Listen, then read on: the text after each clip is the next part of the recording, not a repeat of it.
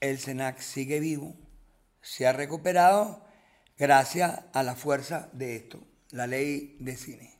Y sobre todo, para lograr que se llamara Centro Nacional Autónomo de Cinematografía. Eso jurídicamente no era sencillo. Esa autonomía es la que garantiza nuestra sobrevivencia per secula seculorum. Desde los años 60 se unieron todos los pensamientos y posiciones y posturas más diversos. Continuaron en los años 70, en los años 80, en los años 90 y en todo el siglo XXI y no debe haber nunca ninguna razón para que hayan fracturas ni facciones en este empeño que todos tenemos para mantener la idea del cine nacional. O sea, habían unas normas que se habían ido construyendo, que era parte del camino hacia la ley, y esas normas nos las saboteaban por mil maneras estos señores que eh, no querían que el cine nacional tuviera una presencia en las pantallas y le quitara espacio. Yo creo que inclusive la propia puesta en realidad de la ley de cine el resultado de la gestión de los gremios, básicamente. ¿no? este proceso lo encabezaba Alfredo Rofea, Ambreta Marrossi, Sergio Facchi, también la FEB, Iván Zambrano, etc. Y en la jornada de Cumaná hay un hito importante, que es que se llega a un acuerdo de crear los gremios. Se produce un acuerdo de crear la Asociación de Críticos, la Asociación de, Cineastas, que vendría a ser después la, ANAC, y la Federación de, de Cineclubes. Eh, en efecto, la ley de cine, nuestra ley actual, la ley vigente, es una ley que, como lo ha dicho también, como ha sido dicho bastante acá, eh, no solo en la parte financiera, no solo en la parte eh, de la autogestión, sino también de un punto central, un punto muy importante que lo subraya la, la ley en varios momentos y que no se encuentra casi en ninguna de las leyes de ninguna parte del mundo de materia de cine, que es el énfasis en la producción de un cine que sea a la vez de valor artístico y de valor conceptual. Son dos cosas esenciales, fundamentales.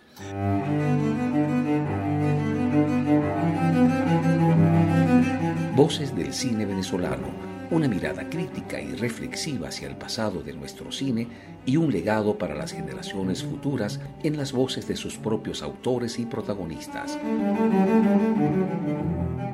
Voces del Cine Venezolano está patrocinada por el Centro Nacional Autónomo de Cinematografía, CENAC, y Producciones Omar Mesones para Zona Cine Caracas. Y para el episodio de hoy nos acompañan nuestros invitados especiales Carlos Aspurua, Solveig Hogestein, Juan Carlos Rosada, Donald Mayerston, Tarik Suki, Telma Murgeyes e Iván Zambrano. Y como siempre, quien les habla, su anfitrión Omar Mesones. Bienvenidos todos y todas a este nuevo episodio de Voces del Cine Venezolano. Para el capítulo de hoy vamos a abordar el tema de la ley de cine venezolana, partiendo desde sus primeras versiones redactadas durante los años 60 del siglo XX, pasando luego por la lucha de los gremios cinematográficos del país durante los años 80 y 90, su aprobación parcial en el año 1993, su primera reforma en el año 2005, para finalmente analizar sus actuales logros y alcance. Nos acompañan el día de hoy Carlos Aspurua, Solveig Hogestein, Juan Carlos Rosada, Donald Mayerston, Tarik Suki, Telman Urgeyes e Iván Zambrano. El objetivo de este encuentro no es el de propiciar un debate entre las partes, sino el de documentar la experiencia de cada uno de ustedes como testigos y actores de sección de este proceso histórico para nuestro cine. Este programa tendrá una duración aproximada a las dos horas, ya que hemos consolidado dos episodios en uno solo, permitiendo de esa forma que cada invitado cuente con el espacio y el tiempo necesario para compartir sus testimonios. Dicho esto, quisiera dar inicio a nuestra emisión de hoy dándole la palabra a Carlos Aspurua, actual presidente del Centro Nacional Autónomo de Cinematografía, CENAC. Primero, saludar a todos los compañeros que están aquí. Quizá nos une a todos la pasión de hacer cine. No están todos los que deben, pero estamos, los que estamos vivos y nos corresponde de alguna manera u otra reflexionar quizás uno de los eventos culturales más significativos que ha tenido la cultura del país y se expresa en la extraordinaria e histórica lucha de los cineastas venezolanos. Y digo esto porque no, no en vano somos el sector, el único sector quizás de la cultura que tiene su ley. Y diciendo esto, debo señalar que este encuentro de nosotros, en medio de nuestras inmensas y tremendas diferencias, pero también en medio de nuestras más sentidas coincidencias, y creo que nos une el sentirnos profundamente orgullosos de tener una legislación que viene con un proceso histórico tremendo, que tiene pasado, presente y futuro. Y yo diría y pongo en valor lo primero, cuando Mesone nos planteó hacer ese extraordinario registro de voces del cine venezolano sin ningún sectarismo, sin ninguna visión sesgada, entendimos que los cineastas, como siempre hemos entendido, tenemos voz y esa voz está llena de inmensas diferencias, de inmensas contradicciones, de inmensas pasiones en medio de nuestras diatribas, pero también está llena de una inmensa fuerza. Yo primero felicito a Omar por esa iniciativa y hoy, hoy pensaba que lástima que esto no lo estamos grabando. Y sobre todo pienso otra cosa, mi queridos compañeros. Esto es un capítulo más. Me preocupa que la preocupación que llegó solo diciendo de bueno, pero es que tiene pasado, presente, futuro. Ok, yo creo que no nos vamos a agotar aquí. Aquí hay experiencias extraordinarias. Yo creo que una de las mejores experiencias que tenemos es la que, lo que llamamos la época de, de Juan Carlos. En este momento, Carlos Aspurua se está refiriendo a Juan Carlos Lozada. Creo que si hay alguien que desarrolló la potencialidad con una inmensa fuerza en su momento histórico, fuiste tú. Extraordinario. Los tiempos cambiaron, cambiaron todo, todo ese tipo de, todas esas realidades. Después viene la primera reforma, donde tú estuviste sumamente involucrado también la primera reforma que nos da Fonprocine. En la ley de cine estuvieron otros actores, pero en la creación y la fuerza histórica que nos lleva a tener una, una ley está desde el Departamento de Cine de la universidad, un movimiento con una continuidad histórica extraordinaria, con una fuerza extraordinaria. Y no quiero dejar de lado, por ejemplo, nombres como Josefina Jordán, la creación de la ANAC, las confrontaciones tremendas que nos llevan adelante para lograr nuestra, nuestro anhelo. Y, me acuerdo, y es una anécdota, todas las películas entre los años 74, 75 para arriba, hasta que logramos la ley de cinematografía, terminaban al final por una ley de cine. Eso nos da una inmensa y extraordinaria fuerza colectiva, más allá de nuestras diferencias. Tenemos una deuda histórica con nuestros jóvenes. Pareciera ser que una vez que sancionamos la ley de cinematografía, logramos conseguir la, primera reforma, integramos la participación del sector privado, logramos Fonprocine y de repente decayó.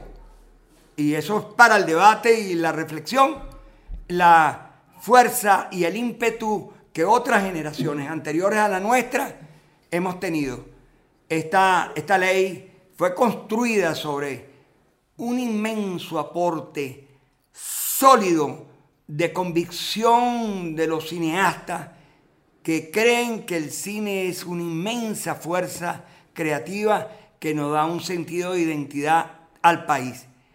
Y, y, no me voy a alargar más. Gracias Omar por esta iniciativa.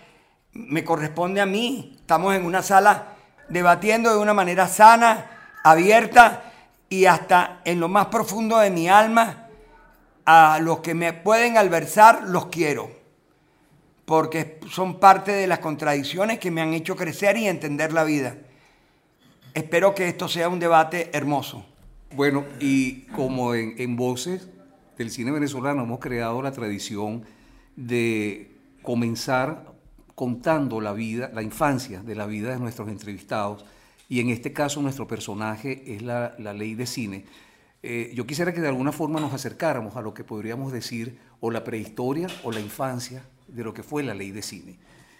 Hay unos primeros encuentros que se dan en Ciudad Bolívar en el año 1966, en el que se da una, se nombra una comisión redactora para un primer proyecto de la ley que está conformado por Alfredo Rofé, Sergio Faki, Rodolfo Izaguirre y Antonio Pascuali. Este proyecto fue discutido luego en un segundo encuentro que se realizó en Valencia y en un tercer encuentro que se realizó en Cumaná. En este sentido me gustaría darle la, palabra. El, el, el, encuentro de Carabobo se realizó en el año 1967 y el de Cumaná se realizó en 1974. En este sentido me gustaría darle la palabra a Iván Zambrano para que nos hable un poco sobre este periodo de la ley de cine. Bueno, una de las cosas es que aquí está una generación ausente, que fueron las que se movieron en, ese, en esa época, de los que tú mencionas, este, los redactores que quedaron de esa primera convocatoria, ese primer encuentro. Ese encuentro se, se origina, digamos, por una iniciativa de la Universidad de Oriente en, para hacerlo en, en Ciudad Bolívar, en un momento en los años 60 en que se venía de, uno, de un proceso eh, de creencia en la construcción de la industria cinematográfica. Aquí habían habido experiencias de la creación de, empresas productoras, un poco siguiendo inclusive el ejemplo de México y además con una muy, estrecha relación con, con, el cine mexicano, las la cosas que había hecho Rómulo Gallego, este, la creación de Ávila Film y todos los años 40 y después 50, y eran experiencias, digamos, esporádicas de construcción de un, de un cine nacional en la universidad comienza un, proceso, digamos, de, grupos intelectuales que tratan de alguna manera de, estimular y proteger el cine venezolano. Y se produce, digamos, este primer encuentro en el cual se crea la comisión que mencionaste antes para la redacción de la ley. Esa, esa ley se, eh, se redacta en, en, el periodo siguiente, digamos, del año 66 hasta el 67 y se presenta en Carabobo en un segundo encuentro y es una ley que era muy, muy detallista, era una ley que estaba con, con muchísimos artículos y esa, esa cantidad de, de, información que tenía, digamos, de todas maneras generó una reacción. O sea, se produce una, unos actores que comienzan a actuar eh, en contra de la ley. Se movilizan con mucha fuerza, inclusive la, la Cámara de, de la Industria, digamos, publicitaria, eh, los canales eh, y los distribuidores y exhibidores comienzan a reaccionar frente a esa, a esa ley. Las presiones hacen que de alguna manera lo que había asumido el Instituto Cultural que había para ese momento, que era el INCIBA, este, había asumido la ley y la había, digamos, tratado de, promover y de llegar de alguna manera a que se aprobara, eso se paraliza. La, la movilización que realiza, digamos, esa reacción genera que se paralice la, la ley. Y fíjense que pasa un periodo casi del 67 hasta el 74, en donde una de las cosas que sucedía es que de la parte defensora de la ley no había, eh, digamos, una estructura de, de, gremios una estructura que defendiera la, la, ley con más fuerza. Había solamente la sección de cine del sindicato, y era el sindicato, digamos, el punto de referencia, donde de alguna manera nos reuníamos en, todo lo que significara de alguna forma producir el cine en Venezuela era a través de la sección de cine del sindicato.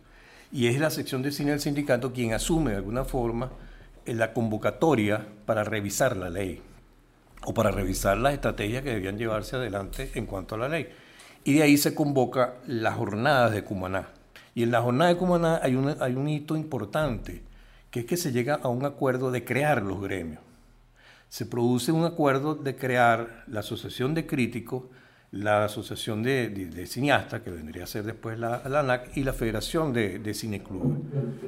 Y hay un compromiso que prácticamente en un año máximo debían crearse todos los gremios. En efecto se hace y se produce, digamos, eso, esa creación de los gremios, se genera, digamos, sobre todo la ANAC comienza a ser, digamos, el liderazgo de, todo el movimiento y se produce digamos, una necesidad, digamos, de movilizar y de hacer esto. Hay una, una situación que se evalúa, después de toda esta jornada, se evalúa la ley y se produce, digamos, una serie de reuniones para tratar de, fijar una estrategia. En esas reuniones se produce, digamos, una propuesta de hacer que la ley fuera más sencilla, que se bajara un poco, digamos, esa cantidad de detalles que tenía la ley y se separara en función de un reglamento que se podía hacer posteriormente. Eso generó una reacción de, por ejemplo, Alfredo Roffé, que Alfredo Roffé se, este, renuncia a, a, las reuniones, defiende que la ley tenía que ser garantizada en su totalidad con todos los artículos, porque él pensaba que si se dejaba en función de un reglamento iba a haber allí manejo y distorsión de la, de la idea de que fuera una ley que regiera todos los aspectos de, de la cinematografía. Sin embargo, vence, digamos, la idea de hacer una, una ley eh, más, más sencilla, que fuera más fácil la discusión, y eso genera el que se produzca entonces una comisión de, los, de que ya para ese momento, digamos, de los distintos gremios, en donde participan, eh, y hay una nueva situación también, que es con la creación del CONAC la creación del CONAC, se asume de nuevo la defensa de la ley por parte del CONAC y se convoca a una comisión para redactar esa ley, digamos, más sencilla, que es la que después se llamó la ley de los gremios, que llegó a publicarse y llegó a tenerse como base. Esa, esa ley es la que sirve como base para lo que viene después, que es todo el movimiento que se va generando a partir de la existencia ya de estos gremios y que recordaba Carlos, por ejemplo, que entonces en todas las películas se tenía por una ley de cine, todas las organizaciones empezaron a participar en función de la ley de cine y se movilizaban en función de, de, esa, de dar conciencia acerca de esta, de esta necesidad de la ley. Hubo en paralelo otras acciones, como por ejemplo la de Arturo Plasencia, que se desnuda y camina por la Cota Mil con una lata de, película este, solicitando que se aprobara la ley de cine. Había como un movimiento aparte que no estaban de acuerdo con, este proyecto y exigían de, de otra manera, este, eh, de alguna forma, que existiera de todas maneras la ley de cine. O sea, se creó realmente un ambiente a favor de la lucha por la ley, por la ley de cine. Yo creo que, bueno, por ahí más o menos este, después podemos armar un poco lo que viene posteriormente. Para tener una idea de la importancia que tenía el mercado de cine venezolano para las grandes transnacionales del cine, me voy a permitir leer algunas cifras que nos suministra Marcelino Bisbal en el año 1979 en su artículo La lucha por la ley de cine. Para ese año, señala Bisbal, existían en el país 900 salas de cine comercial, lo que significaba 369 mil butacas, lo que implicaba a su vez más de 90 millones de espectadores al año. Todo esto hacía que Venezuela ocupara un excelente lugar en el mercado de exhibición cinematográfico en Latinoamérica. Es decir, estaba en el cuarto lugar en la densidad de asientos, cuarto lugar de densidad de pantalla y quinto lugar de densidad de espectadores. Todo esto nos da una idea de la importancia que tenía el mercado venezolano para estas transnacionales y razón por la cual estas empresas eran serios adversarios de la promulgación de cualquier ley de cine que protegiera la producción venezolana. A mí me gustaría abrir el orden de palabras para de alguna manera abordar lo que significó la lucha gremial. A partir del año 74 que se forman estos gremios, la FEBEC, la ANAC, y la Asociación de Críticos Cinematográficos. Ahí, a partir de ese momento, comienza toda una lucha gremial en pro de la aprobación de la ley de cine. Carlos mencionó un aspecto que era importante, que en todas las películas venezolanas, tanto largometraje como cortometraje, terminaban todas con la coletilla por una ley de cine. Entonces, bueno, abro el derecho de palabra para quien quiera... A mí me encantaría oír a Telma, porque fue un elemento fundamental en esa lucha con los exhibidores y distribuidores junto a Mauricio Wallenstein, las reflexiones que hacíamos sobre todo el tema de la situación del mercado y, la disparidad del manejo de, en un área tan importante que es la distribución y distribución, y Telma es un testigo de sección. Eh, yo creo que eh, en ese, o sea, el tema de la distribución y de la exhibición comienza el conflicto, claro, lo, lo, tuvieron las películas de Bolívar Film de los años 50, la tuvieron los, aquellas primeras experiencias de, Julio César Mármol, de, Román Chalbó, de, cuentos para mayores, etcétera. Pero cuando se comienza un poco, aunque fueron exitosas, la película que hizo Mauricio Vallerten cuando llegó a Venezuela, Crónica de un subversivo latinoamericano. No, la anterior, Cuando quiero llorar no lloro, eh, La quema de Judas que, hizo Román, etc. Esas películas comienzan a generar el problema de la desigualdad en la distribución y la exhibición de películas. De hecho, eh, pero el problema existe cuando, digamos, cuando el gobierno, a través de corpoturismo, en primer lugar, financia, creo que siete o nueve películas de largometraje y esas películas llegan al mercado.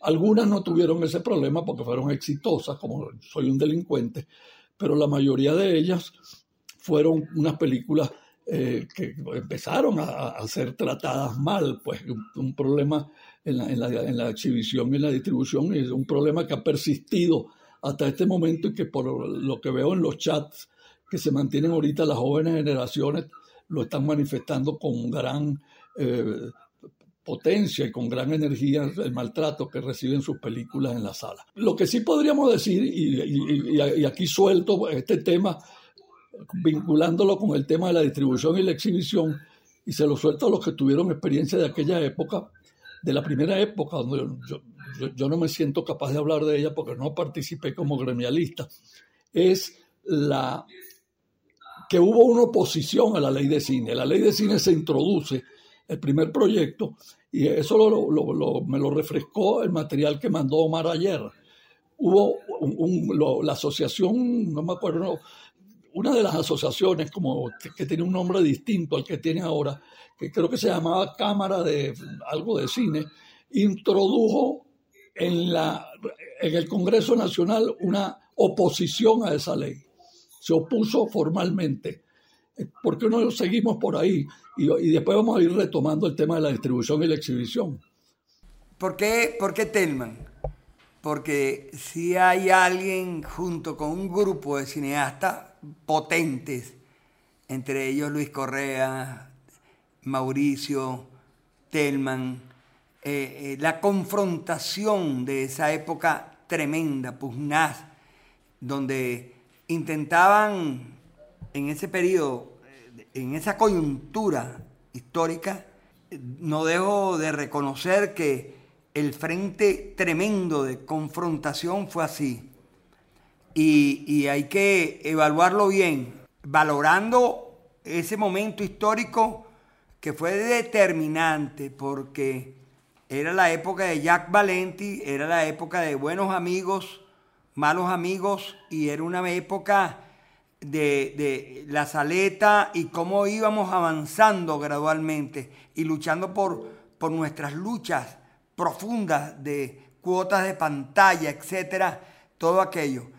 A ver, vamos, yo, por eso es que yo creo que vamos, organizamos esto bien, vamos a oír tu, grabación y, después tenemos otra jornada. La vida no, no va a terminar en esta reunión.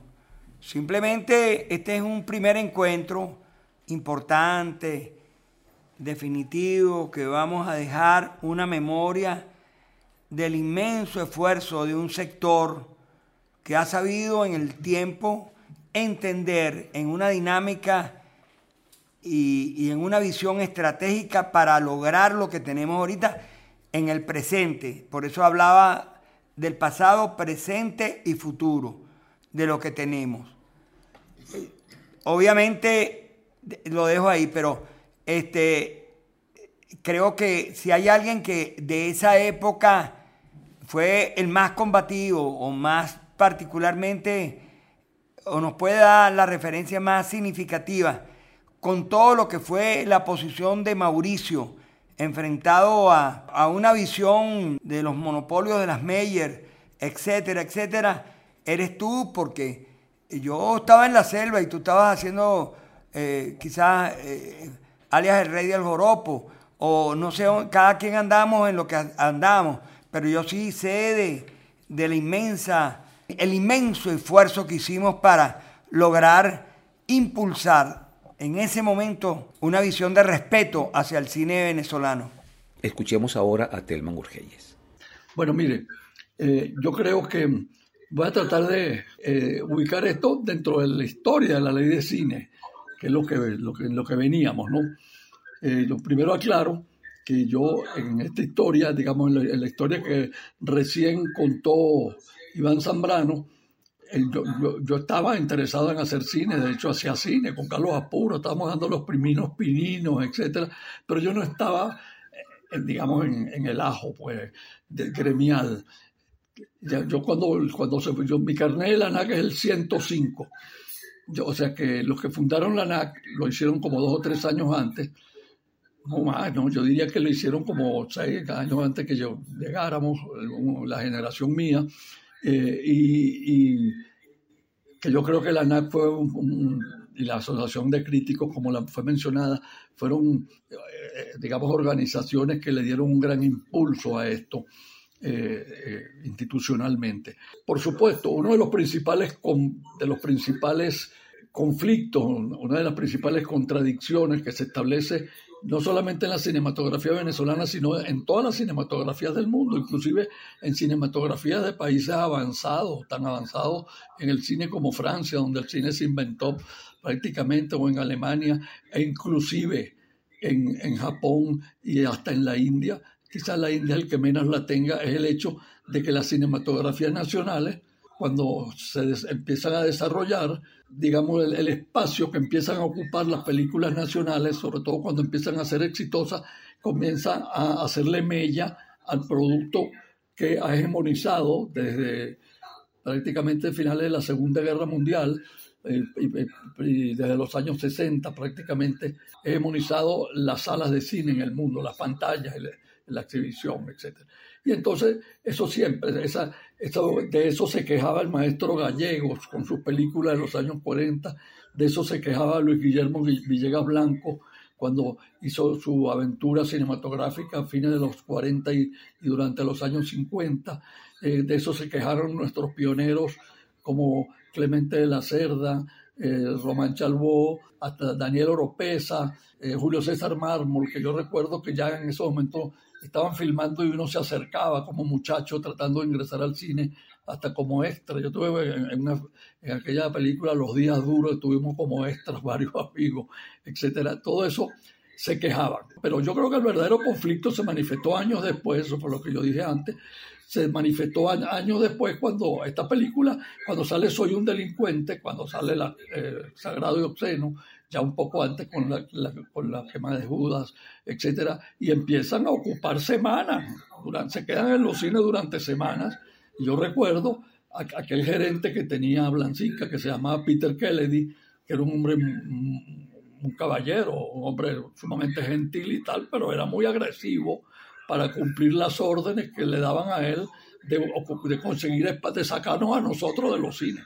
A ese yo, yo me acuerdo cuando yo iba con el atentado a, buscar mis cifras en la mañana eh, en la oficina de Pereira, me conseguía a Peter Kennedy que estaba diciendo, bueno, ¿y cuándo sale el atentado? Que yo tengo esta película, eso, eso todo lo vivimos.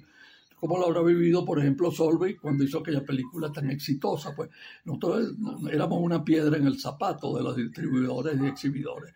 Sobre todo, porque Carlos lo citó hace un rato, existía aquel hombre tan agresivo al frente de la Motion Picture Association of America, eh, Jack Valenti, que era un tipo que era inclusive asesor del presidente de los Estados Unidos, eh, eh, con un poder enorme y, que realmente, pero yo creo que a lo largo de la conversación podemos establecer, para no extenderme más, podemos establecer que nosotros fuimos no lo fuimos domando a ellos, porque esa gente es indomable, pero fuimos estableciendo un régimen de, convivencia que con sus altos y bajos permitió que nuestro cine siguiera avanzando. Y que quizás este sea el momento, y creo que Carlos es la persona propicia como presidente del SENAC en este momento para, para asumir ahorita este nuevo reclamo que están haciendo este, nuestros cineastas por un mejor tratamiento en, las salas de cine. creo que vamos a tener que tener otra batalla en ese terreno y ganarla de nuevo o, restablecer un régimen de convivencia con este sector. Esta gente se opuso y eso una cosa que se la pregunto a los que estuvieron más involucrados en aquel momento, este sector se opuso a la primera ley que fue introducida en el año 69, eh, creo, según lo que eh, eh, el, material que nos, distribuyó Omar ayer. Ellos, mandaron una comunicación oficial al, Congreso, o a no sé si al Senado o a la Cámara de Diputados, pidiendo ofreciendo una oposición a que se aprobara esta ley de cine. Muchísimas gracias, Telman. Eh, me gustaría ahora cederle la palabra a Donald Mayerstone para que comparta con nosotros su testimonio en relación a las luchas gremiales que se dieron en, durante los años 70 y 80 en búsqueda de la aprobación de una ley de cine en Venezuela. Es importante eh, señalar cosas que, que fueron ocurriendo durante el proceso. Ese no era un proceso frontal de un, en un solo sitio, no era que nos reuníamos en un lugar en específico, no, era, había, no había un escenario único para los enfrentamientos con quienes adversaban la, la, concreción de una ley de cine, que era el sector de la exhibición y la distribución, por los intereses que ellos concebían que eran los legítimos de su negocio. La primera eh, diferencia importante es que lo que para nosotros era una forma de vida, una manera de entender el mundo y el país y de expresarnos, considerábamos que era una razón de ser nacional, del, alma nacional, para ellos era un negocio. Un negocio para ganar dinero y mantener su negocio flotante y su, por supuesto su eh, altísimo nivel de vida. Sin embargo, nosotros queríamos también, eh, por supuesto, vivir de nuestro trabajo, pero también queríamos contar un país darle alma a un país, darle figura a un país que estaba totalmente disperso. No es además la única experiencia que ha ocurrido en ese sentido. Yo siempre he pensado que el neorrealismo italiano le permitió a la República de Garibaldi constituirse una imagen propia, donde se empezaron a reconocer los, los de Abruzzo con los de Torino, se empezaron a reconocer los italianos entre sí y se conformó una nación desde el punto de vista intelectual y de la forma de, concebirse del alma de un, de un, país. Eso fue importantísimo en el proceso de consolidación de la República Italiana. Nosotros queríamos lo mismo, queríamos unificar el alma de un país y su manera de, expresarse y reconocerse en sus actos y en su gente. Yo recuerdo elementos como por ejemplo un día que voy caminando con Héctor Mayerson por el centro de Caracas después de habernos eh, tomado unos picolabis en, algún, en alguna cantina del centro y, que, y, al salir del, del, negocio gritaban unos tipos, ¡ese vividor! Y le gritaban unos señores que no conocíamos, a Héctor. Reconocían en el, en el actor a ese personaje que habían visto en la, en la, en la pantalla no lo llamaban por su nombre, lo llamaban por el nombre del personaje que había hecho. Es decir, había un reconocimiento de país a través de, sus actores, a través de su historia. En esa batalla nosotros perdimos muchísimas películas. Yo recuerdo uno, un caso lamentable de la película, el documental que hizo Pepeca sobre Carlos Santana. Carlos Santana viene de gira a América Latina en el, en el nacimiento de su gran auge como músico. Contratan a Pepeca para hacer un documental a, través, a lo largo de toda América Latina. Ese documental tenía una fuerza enorme, le gustaba muchísimo a la gente y los distribuidores le boicotearon y lo boicotearon y lo boicotearon y lo fueron encajonando hasta que prácticamente no se pudo exhibir. Esa, esa, esa, esa y muchas otras películas fueron víctimas de esas estrategias.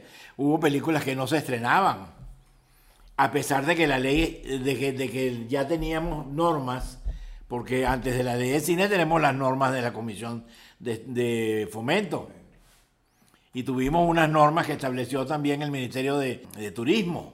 O sea, habían unas normas que se habían ido eh, eh, construyendo, que era es parte del camino hacia la ley, y esas normas nos las saboteaban por mil maneras estos señores que eh, no querían que el cine nacional tuviera una presencia en las pantallas y le quitara espacio, cosa que también era incierta. Siempre las salas de cine, cuando eran 900 salas, había espacio para todo el mundo.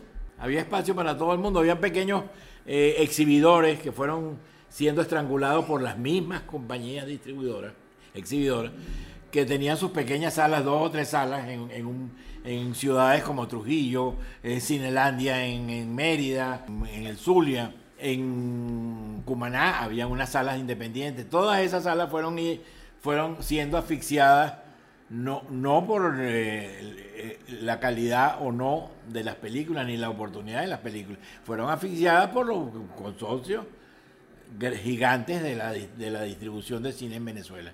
Pues no les convenía.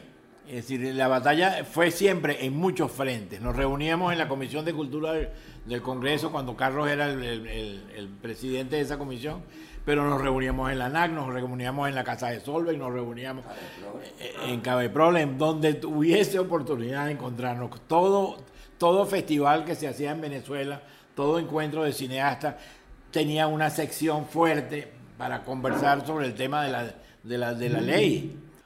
Toda esa, esa aventura que ese- en todos los espacios que teníamos los cineastas, siempre el tema esencial era la, la ley de cine y nuestra relación con los mecanismos de exhibición y distribución, que siempre ha sido un poco nuestra némesis, pero al mismo tiempo es nuestra necesidad mayor. Básicamente, pues eh, creo que eso es lo que más quería yo recordar.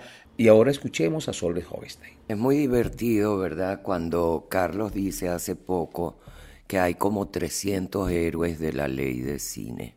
Y sí los hay, porque todos estuvimos involucrados. Fuéramos presidentes de ANAC o de CABEPROL o de FEBEC o fuéramos cargadores de cables, ¿eh? todos éramos cineastas. Y a diferencia de ti, Donald, éramos cineastas que no solo soñábamos con expresar un país, estábamos conscientes de que el cine es una industria que produce dinero y todos teníamos la ambición y la certeza de que podíamos vivir de nuestra profesión.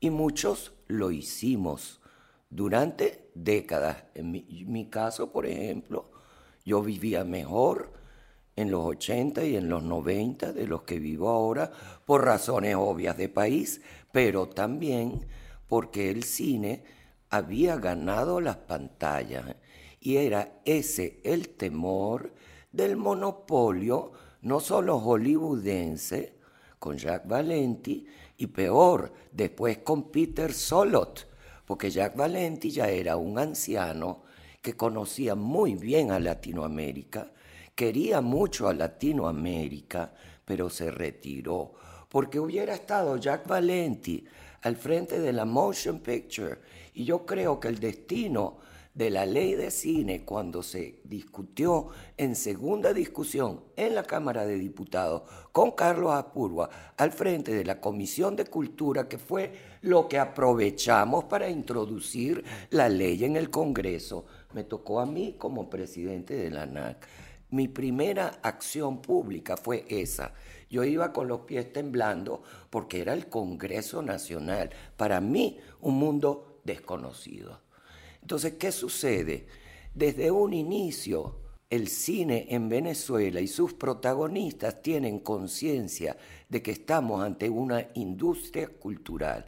Yo me recuerdo de haber dado mínimo 10 conferencias para explicarle al mundo cultural, en primer lugar, a la gente del CONAC, no teníamos Ministerio de la Cultura, porque el cine era una industria y una industria que daba mucho empleo, que podía generar mucho ingreso, porque los venezolanos estaban ávidos de verse en la pantalla. Si ese fue el gran descubrimiento, hablan como yo, son mis historias. Yo, el personaje popular, sobre, soy el héroe. Desde yo soy un delincuente, aquello es, wow, un cambio de 180 grados en la conciencia, no solo de los cineastas, del público. Entonces, si nosotros fuéramos serios en querer hacer un estudio de la evolución de la ley de cine, aquí habría un abogado que conozca la última versión del año 74 o 76, ustedes son los que saben, yo llegué más tarde, o y que la compare con nuestra actual ley de cine, porque lo que yo recuerdo es lo siguiente. Estudiar la ley de cine de España, estudiar la ley de cine italiana y la ley de cine francesa. Yo dediqué dos años de mi vida a ser presidente de la ANAC y solamente al cine colectivo. No hice película, nada. O sea, era ese trabajo. Las estudiamos y descubrimos que la ley de cine francesa era la más interesante para adaptarla a nuestra realidad, porque además era la más avanzada. ¿En qué sentido avanzada? No dependía del gobierno central. Y en eso los cineastas, por nuestra conciencia de los cambios de gobierno, Carlos Andrés, que ruede, me acuerdo, en la sala José Félix Rivas, acción en la Cinemateca Nacional, Carlos Andrés Pérez, el presidente, frente a nosotros. Caldera, ¿qué hizo? Prohibir el último tango en París. Cero comprensión por el cine como cultura. ¿Por qué? Porque la noción de la cultura en la Venezuela de entonces era la del siglo XIX. La cultura es para las élites, es la ópera, es la pintura, es la música clásica, el folclore ni siquiera era tomado en cuenta como verdadera cultura. Eso viene después del mayo del 68 y de la reinterpretación de lo que es la cultura. Y nosotros nos dirigimos a la Embajada de Francia y les pedimos asesoría francesa, no solo por la redacción, por los, los párrafos de la ley, sino por las estrategias. Y le escribí ahorita a Pascal Schenck, que todavía está en la Embajada de Francia y que ya estaba en esa época, si él recuerda el nombre de ese caballero, que era el consultor jurídico del Centro Nacional de Cine de Francia, con el cual nosotros hicimos un análisis de la ley de cine. Y el segundo factor, y que nos dio los consejos de que nuestro Fonprocine actual se alimentase solamente del sector y que la participación del Estado fuese mínima para que nosotros podamos tener independencia de los gobiernos de turno. Y por eso el SENAC existe hoy en día, por esa base que tiene nuestra ley, que no la tiene ninguna otra de la cultura, porque ni los teatreros tienen ley, ni los pintores, ni los diseñadores, ni los fotógrafos, nadie.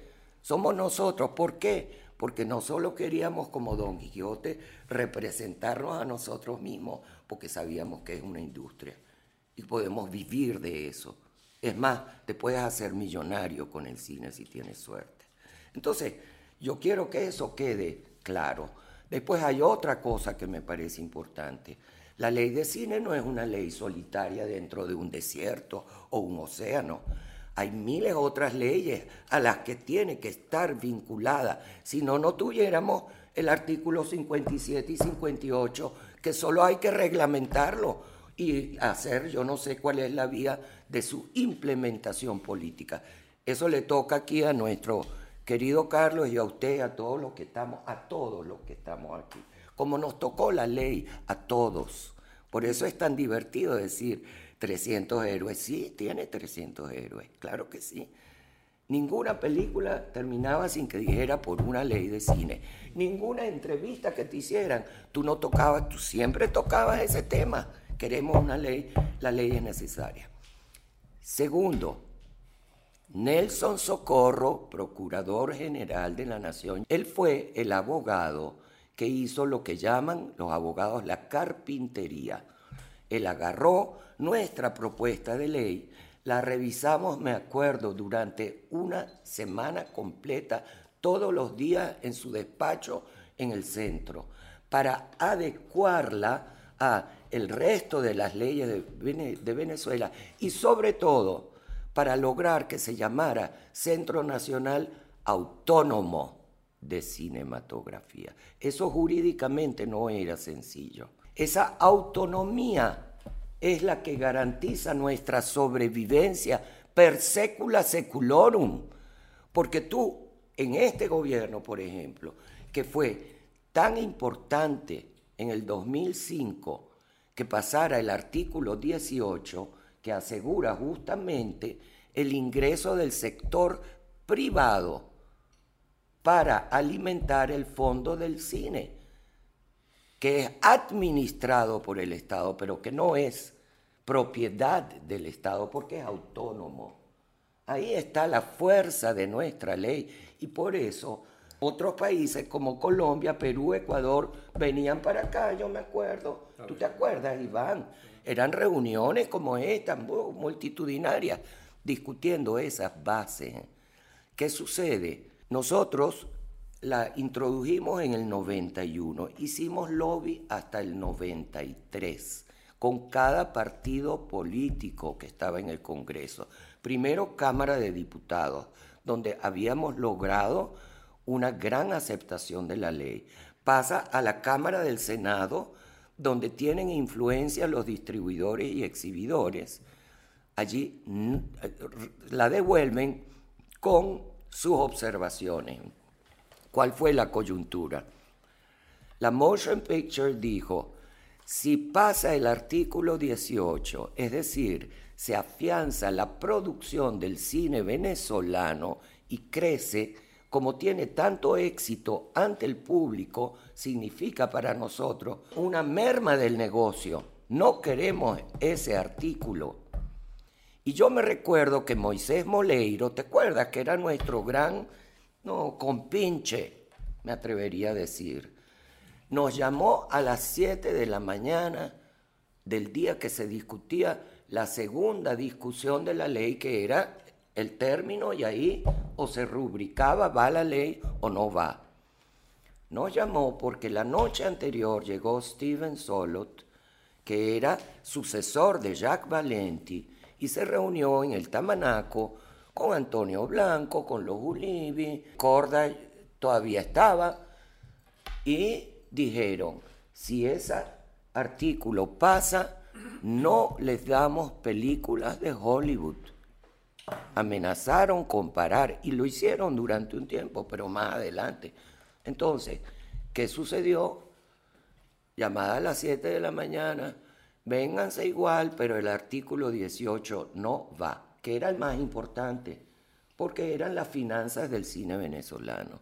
Fuimos y la decisión era, y yo me recuerdo haber hablado con el francés en París, que nos recomienda usted y nos dijo, cuando la puerta se abre hay que meter el pie. Más vale la pena tener una ley que está muy limitada porque no está el artículo 18 que no tener ley, porque siempre pueden ir a una reforma.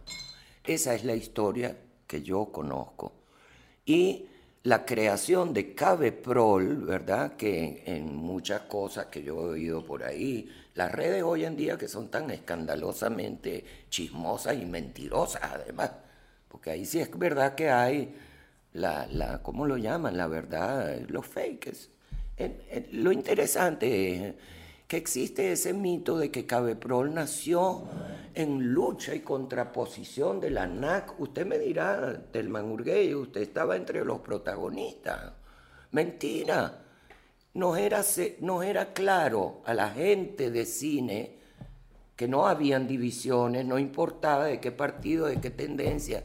Nuestra meta era el cine venezolano y tener una profesión sólida y poder hacerlo como nos diera la gana, sin censura. Esa era la meta. Y se crea Cabeprol, ¿por qué? Porque tener una sola columna, que es la NAC, no es igual que tener dos con una cámara de productores. ¿Qué significa una cámara? Son compañías.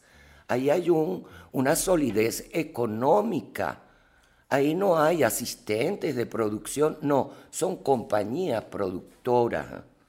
¿Por qué? Porque así el frente del cine, junto a la FEBEC, etcétera, que ya no tenía el mismo peso, dígale usted, que había tenido en sus primeros 10 años, pudiéramos empujar esa ley de cine. Entonces, yo creo que lo excitante para todos nosotros que estuvimos allí era que nos estábamos forjando nuestra propia realidad, nuestro presente y nuestro futuro.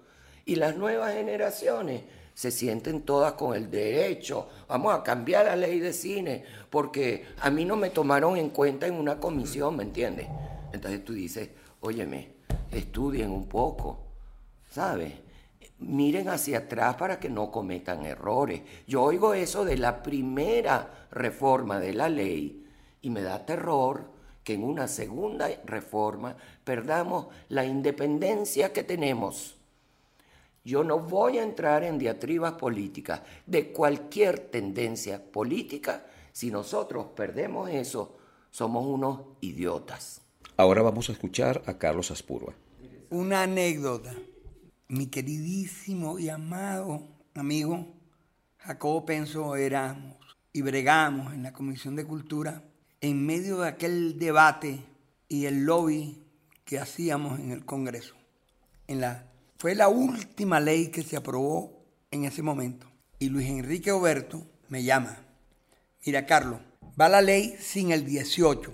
Y entonces, mi querido Telman, después fuimos de alguna manera u otra criticados, satanizados o lo que sea. Y yo me acuerdo que salí de la Comisión de Cultura con Jacobo, solos caminando por el centro, y Luis Enrique Oberto nos dice, o va la ley de cine que creó el Centro Nacional de Cinematografía, pero va sin el artículo 18, o no va ley. Entonces decide.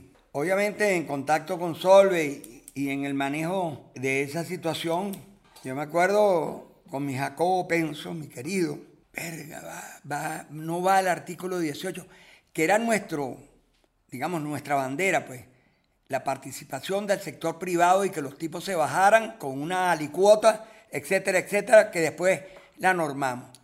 O aprobamos la ley de cine ahí, que, que creaba el Centro Nacional Autónomo de Cine, aquí donde estamos hablando, o no iba. Y entonces yo le digo a Jacob y Jacob y yo, vamos aprobamos la ley. Y eso era un punto de honor, el 18. Y, no por vanidad, mis queridos compañeros. Tuvimos la decisión correcta. Entendimos que había que hacerlo. Creando la ley, creamos Centro Nacional Autónomo de Cine. Y entendimos y tuvimos la visión que más adelante encontramos el camino para lograr la reforma. Y encontramos el 18 más adelante. Y más allá de aquella jauría de críticas, que hasta me dijeron traidor y vaina y toda aquella vaina, no me importa. Y eso me lo llevo a la tumba con mi más hermoso amigo que he tenido, que es Jacobo. Esa es parte de la verdad. Eh, eh, te felicito por toda la explicación que has dado, Solvi. Más allá, mi querida amiga, hay que ver la cantidad de manifiestos y, y, aquella, aquella angustia de estar respondiéndole a la Cámara, a los distribuidores, aquella, aquel mar picado lleno de contradicciones y donde en definitiva la ley de cine es simplemente el ímpetu de un sector donde todos somos protagonistas.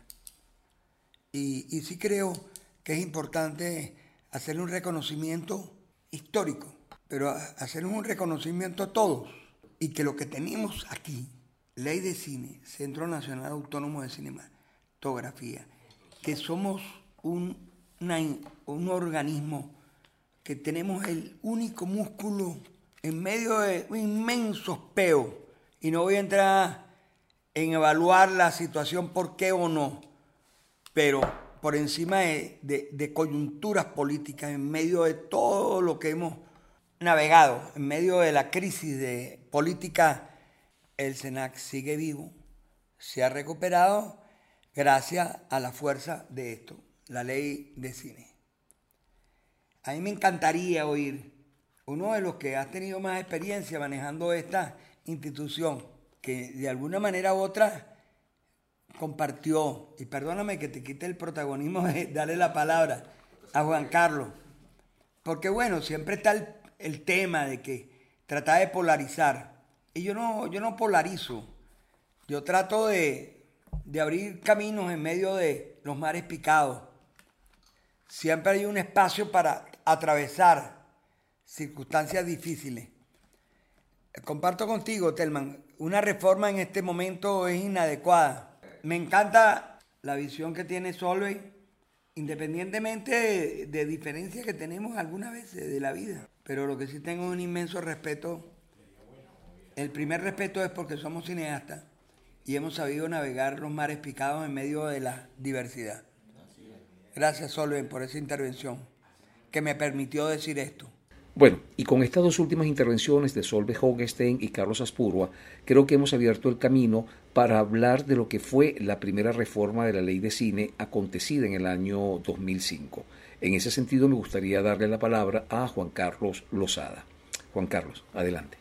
Lo primero que yo quiero decir es que me siento muy honrado de esta invitación eh, de participar en, en este programa especial de, Voces del Cine Venezolano y, esa honra tiene que ver con la gente con quien estoy compartiendo espacio, ¿no?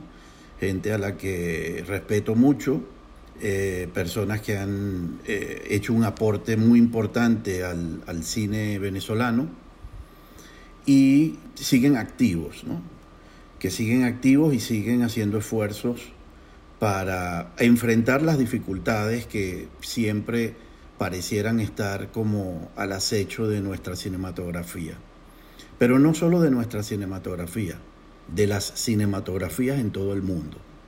Es decir, de, las, de los intentos que hacen los países por tener una voz y una imagen propias, por generar un imaginario suyo. Hay intereses instalados desde, desde la propia eh, creación del cine y su desarrollo como industria en el mundo, que obviamente han respondido de forma dialéctica contra esos intentos de nuestros países por tener una cinematografía consistente. Yo creo que ya cada uno de, las personas que me han antecedido en, la palabra lo han explicado de forma muy abundante y además de forma muy bien argumentada. Eh, en realidad, cuando yo y perdonen que hable en primera persona, pero tengo que hablar desde mi propia experiencia.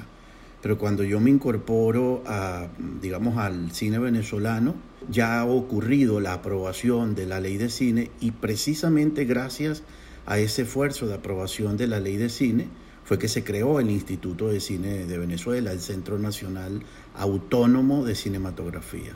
Y yo me acuerdo en ese año 94, eh, que había ese proceso de transición entre lo que se dejaba atrás, que era Foncine, y la creación de ese instituto autónomo que había que crear, que había que imaginar, pero en lo concreto, ¿no? Y una de las cosas con las cuales eh, lo primero que había que lidiar era con la exigua asignación presupuestaria que se le estaba asignando a ese naciente Instituto de Cine de Venezuela con muy poco dinero tenía además que hacer frente al desafío de crear una nueva institucionalidad, además autónoma. Y se logró. Y se logró además en una etapa muy dura, no solo para Venezuela, para todo el mundo, porque coincidió con los años 90. Y en los años 90 ocurrió en toda América Latina y en buena parte de Europa y en Estados Unidos, ocurrió una em, situación de irrupción de un modelo económico de liberalización de todos los precios de las salas de cine, un proceso de traslación de las salas de cine de barrio, de las salas de cine de las urbanizaciones hacia los centros comerciales. Y ocurrió en toda América Latina un proceso de declive de la producción de cine. Fue una etapa durísima, una etapa realmente eh, de mucha eh, merma de la producción y también merma del proceso de, que ya se había estabilizado en la década pasada, que se había celebrado tanto, de ese boom del cine venezolano que había generado tanta eh, mm, riqueza material y tanta riqueza cultural para el país. Entonces fue una etapa muy dura y yo recuerdo perfectamente que todos los gremios cinematográficos de Venezuela, la NAC, Cabeprol, también la Cámara Venezolana de la Industria del Cine y del Video, pero sobre todo el núcleo fundamental de los cineastas, independientemente de su pensamiento, había, nunca se abandonó la idea de retomar el proyecto que se había aprobado de la ley de cine para luchar ahora por ese artículo 18 que no se había logrado. Y me acuerdo que toda esa década del año 90 y principio de los 2000, pero fundamentalmente principio del 2000, se retomó esa idea con mucha fuerza para tener un articulado que permitiera recuperar la posibilidad del autofinanciamiento. Y se logró. Y se logró a partir de un trabajo conjunto, colectivo. Yo recuerdo, por ejemplo, en el año 2001, desde el SENAC se hicieron esfuerzos con todos los gremios para producir un borrador de reglamento de la ley de cine, porque en el caso de Venezuela la reforma de la ley de cine fue precedida por una victoria previa que fue el reglamento de la ley de cine, que fue una avanzadilla de la reforma. De hecho, por ejemplo, en el reglamento de la ley de cine que se aprueba en el año 2003, dos años antes de que se apruebe la ley de, la reforma de la ley de cine, ya se creaba, por ejemplo, el registro de la cinematografía nacional, ya se empezaban a redactar algunas normas que anticipaban que los cineastas venezolanos no iban a cejar en su intento por tener una ley reformada donde hubiera autonomía presupuestaria. Y creo que una de las cosas más hermosas que yo he vivido en mi vida fue haber tenido la oportunidad de trabajar con los gremios y de comprobar que dentro de los gremios esa idea no solo permaneció viva entonces, sino que sigue estando viva en este momento. Eh, es decir, la idea de defender todo lo que has costado tanto durante tantos años y que ha sido además un modelo que ha sido emulado por muchos países.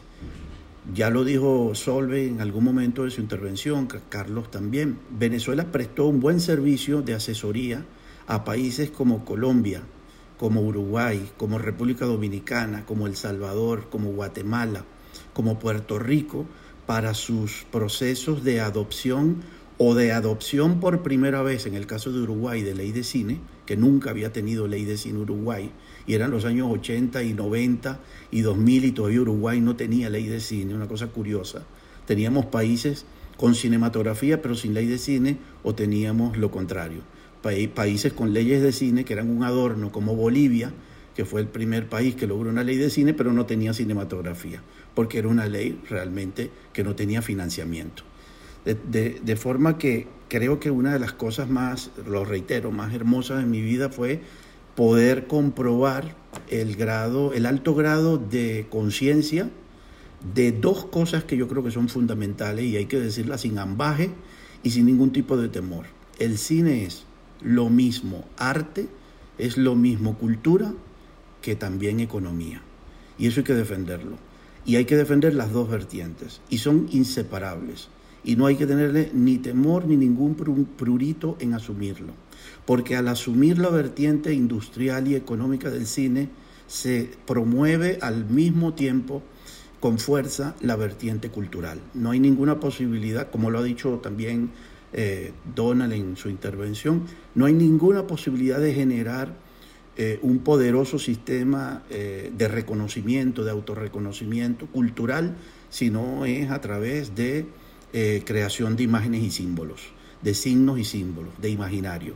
Y el cine es el más poderoso de todos esos medios para poder crearlo. Ya lo demostró el, neorealismo italiano y lo demostraron otras corrientes eh, cinematográficas, como en nuestro caso, desde los años 60, el llamado nuevo cine latinoamericano, del cual bebí, o el cinema novo brasilero, del cual han bebido, y por fortuna creo yo siguen bebiendo, todas las cinematografías en América Latina y en Venezuela también. Esa llama está viva. No quiero extenderme demasiado más porque además son tantos los, las aristas que se pueden tocar, sin antes decir una cosa que yo creo que es importante también decirlo, también sin ambaje y sin ningún tipo de cálculo ni ningún tipo de mezquindad. Celebro que en este momento el Centro Nacional Autónomo de Cinematografía esté a la cabeza de un cineasta. Celebro que eh, al margen de todas las diferencias naturales y, además enhorabuena que existan diferencias, como lo ha dicho Carlos Apuro, celebro que un cineasta eh, que ha tenido una trayectoria tan importante eh, como muchos otros colegas en la gestación de lo que hoy disfrutamos de cine nacional esté al mando del SENAC. Porque con los hechos ha demostrado desde hace dos años que solamente si se cree en la idea de un cine nacional, solamente si se cree y se abraza una idea de cine nacional, es que es posible mantener la institucionalidad. Hubo algún tiempo de pausa en que esa idea no fue abrazada ni fue comprendida y los eh, resultados de eso fue un hiato que se nota de vacío, pero que yo celebro y aplaudo que en este momento haya sido retomado, además con generosidad de reconocimiento a todos los sectores. Y creo que eso es una de las grandes, también de los grandes saldos que tenemos que rescatar de, de nuestra cinematografía.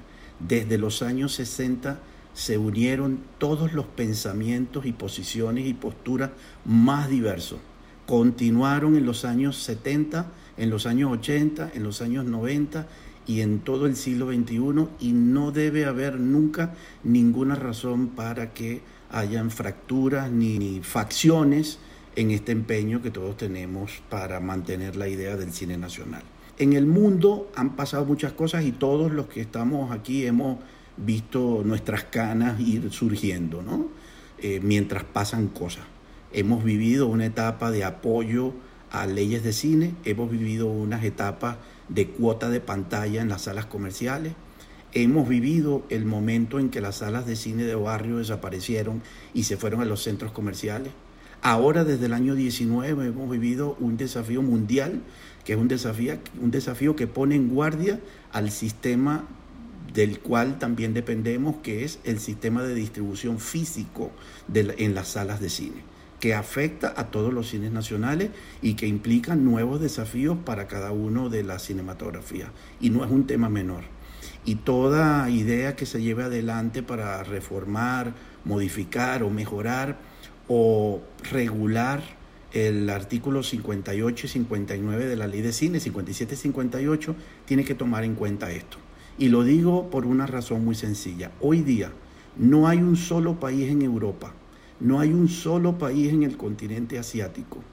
Y la, inmensa mayoría de los países latinoamericanos, así como todo Canadá y Estados Unidos, todos basan su financiación no tanto en el sistema de financiación directa, sino en el sistema de financiación indirecta, en donde el concurso de lo público y lo privado es un signo diario.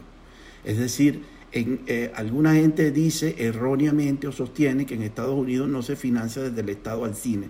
Y todo lo contrario, no hay un Estado que financie más al cine que los Estados Unidos y Canadá. Solo que no lo hace a través de institutos de cine, sino que lo hace a través de leyes regionales todos los 50 estados tienen un propio sistema de financiación que incluyen descuentos impositivos que son de mínimo de 15% y que en algunos casos llegan al 50%.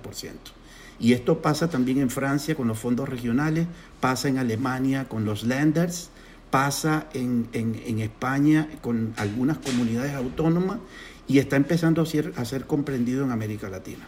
O sea que yo creo que allí, y esto lo digo porque conozco bien de cerca los esfuerzos que Carlos Apurua hizo durante muchos años para la conformación y trabajamos muchos años en eso conjuntamente para la creación de los fondos regionales.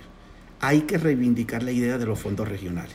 O sea, yo creo que cuando aquí se decía en esta reunión que esta conversación era una conversación de confluencia entre pasado, presente y futuro, yo aplaudo que estos programas queden como testimonio para los jóvenes que no, no habían nacido cuando las luchas por la creación de una ley de cine ya se habían iniciado. Hay que discutirlo para que esto tengan ellos conciencia y puedan defender. Nadie va a defender o nadie defiende lo que no conoce, y mucho menos lo que no, lo que no puede, si no se siente parte de él. Es una lucha de presente, pero sobre todo es una lucha de futuro. Y la lucha de futuro significa poner la oreja en la tierra y escuchar los sonidos de la tierra. Y la tierra se está moviendo.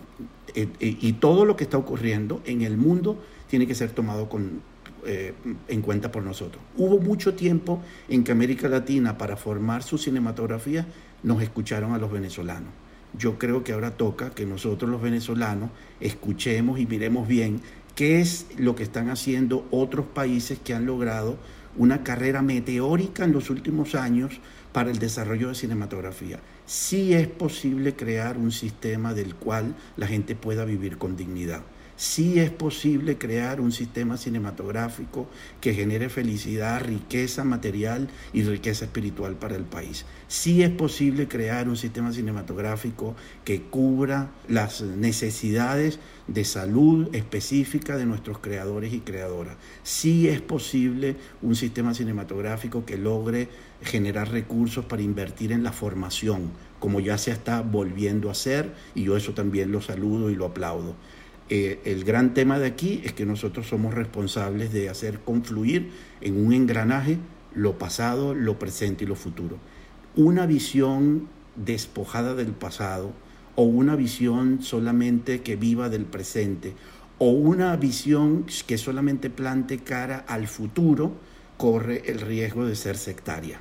Y yo creo que justamente el antídoto para, para evitar el sectarismo es exactamente hacer lo que se viene haciendo en el caso de nuestro gremio venezolano. Y nada, y por eso yo soy optimista y por eso siento que programas como este son importantes de, de hacerlo y regar la voz de que cine venezolano es posible, de que el cine venezolano, como ya se ha demostrado en los 70, en los 80 y en los 2000, puede atraer el público y tenemos que ser conscientes de que todo aquello que represente intereses económicos va a generar una natural y además legítima reacción.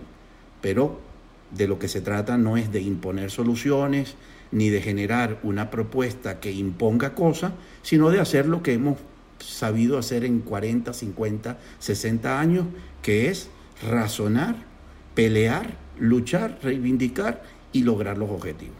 El proceso de aprobación, el largo proceso de aprobación de la ley de cine, fue un movimiento en donde hubo muchas personas involucradas, pero creo que también había, ocurrían cosas y había movimientos que de alguna manera, aunque no estuvieran directamente vinculados con el proceso de la redacción de la ley de cine, se iban moviendo en paralelo, creando una especial sensibilidad y, una, y obligar a volcar la mirada hacia nuestra cinematografía. Los años 60 fueron unos años muy activos en cuanto al cine y en el año 67 se realiza en Mérida la primera muestra de cine latinoamericano que fue un hecho histórico para nuestra cinematografía y la cinematografía de la región.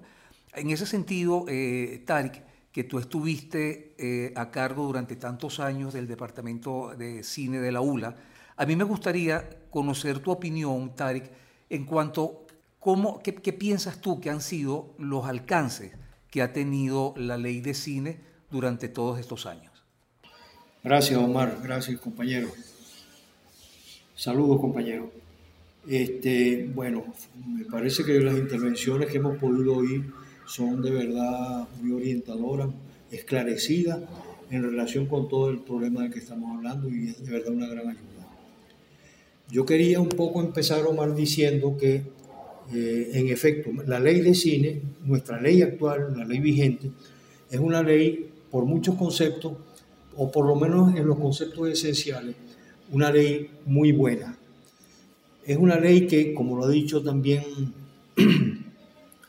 como ha sido dicho bastante acá, eh, no solo en la parte financiera, no solo en la parte eh, de la autogestión que genera eh, la actividad cinematográfica y las disposiciones que contiene la ley a través de FONPROCID, sino también de un punto central, un punto muy importante que lo subraya la, la ley en varios momentos y que no se encuentra casi en ninguna de las leyes de ninguna parte del mundo de materia de cine, que es el énfasis en la producción de un cine que sea a la vez de valor artístico y de valor conceptual. Son dos cosas esenciales, fundamentales, que le dan en mi concepto, esa característica a la parte más señalable, vamos a decirlo así, del cine nacional. Es un cine muy particular en América Latina, es un cine muy particular en todas partes. Pablo Antillano, cuando escribió eh, la nota de inicio del primer festival de cine, cuando lo hicimos allá en el año 80, eh, señalaba Pablo justamente ese aspecto, ese punto, del desarrollo de ese cine que tiene una densidad que va más allá de lo que es propio, genérico del cine meramente interesado en la obtención de recursos económicos, etcétera, etcétera. Yo pienso que mantener estas características de, la, de nuestra suficiente financiamiento, autofinanciamiento de nuestro cine y esa orientación de un cine dirigido hacia el arte, hacia la cultura y en el fondo, pues hacia el desarrollo y la educación, entre comillas, todo esto, por supuesto, de nuestro propio pueblo. Un cine que hace crecer a nuestro pueblo. Un cine que nos hace crecer a nosotros también como cineastas. En ese cambio, intercambio obligatorio que es cuando se presenta una película, sale el público de la película con una función, una, una, concepción y con bastantes elementos o con, algunos elementos de, de creación de conciencia. Eso está más que resuelto, más que claro, y cuando se dice que el cine o que la imagen enseña más que las palabras, siendo relativo, no deja de tener un, un cierto fondo de certeza. Yo quería también señalar un poco que, eh, y, no lo voy a hacer para, para, hablar de nosotros, ni mucho menos, sino para ubicar eh, dos actividades que se produjeron acá en Mérida y que vinieron a fortalecer, a ayudar el desarrollo de esa visión del cine, el desarrollo de una concepción de la solidaridad entre los cineastas, que es un concepto que creo tendría que, no sé de qué manera, poderse también considerar en el momento en que se cree o se haga alguna modificación de la ley. Ese concepto de la solidaridad, ese concepto de del, intercambio, del intercambio productivo entre distintos sectores de nuestra sociedad. En la misma ley eso aparece señalado en un artículo concreto que ahora no lo recuerdo, en donde el FOMPROCINE y el Ministerio de Fomento llamaban directamente a la colaboración entre todos los órganos y todos los establecimientos del país hacia el desarrollo de nuestra propia cinematografía. Eso seguramente ustedes lo recordarán. Quería señalar dos aspectos entonces de este trabajo realizado en Mérida, porque de alguna manera nos toca, ahí está Donald también presente, que vivió prácticamente todos estos hechos, que fueron por una parte la existencia del departamento que le dio justamente ese apoyo, esa, ese piso esa, ese impulso, ese aliento a nuestros compañeros cineastas que no lograban conseguir los recursos completos y gracias a que estaba un cine, un, organismo cinematográfico abierto, constituido y, por personas y compañeros precisamente de todos nosotros, de, de cineastas, fue posible que desarrolláramos bastantes actividades. Quiero nada más mencionar que de las 235 películas realizadas por el Departamento de Cine entre el año 69 y el año 92, en 23 años, de producción propia fueron 106 películas, pero de coproducciones y colaboración 129.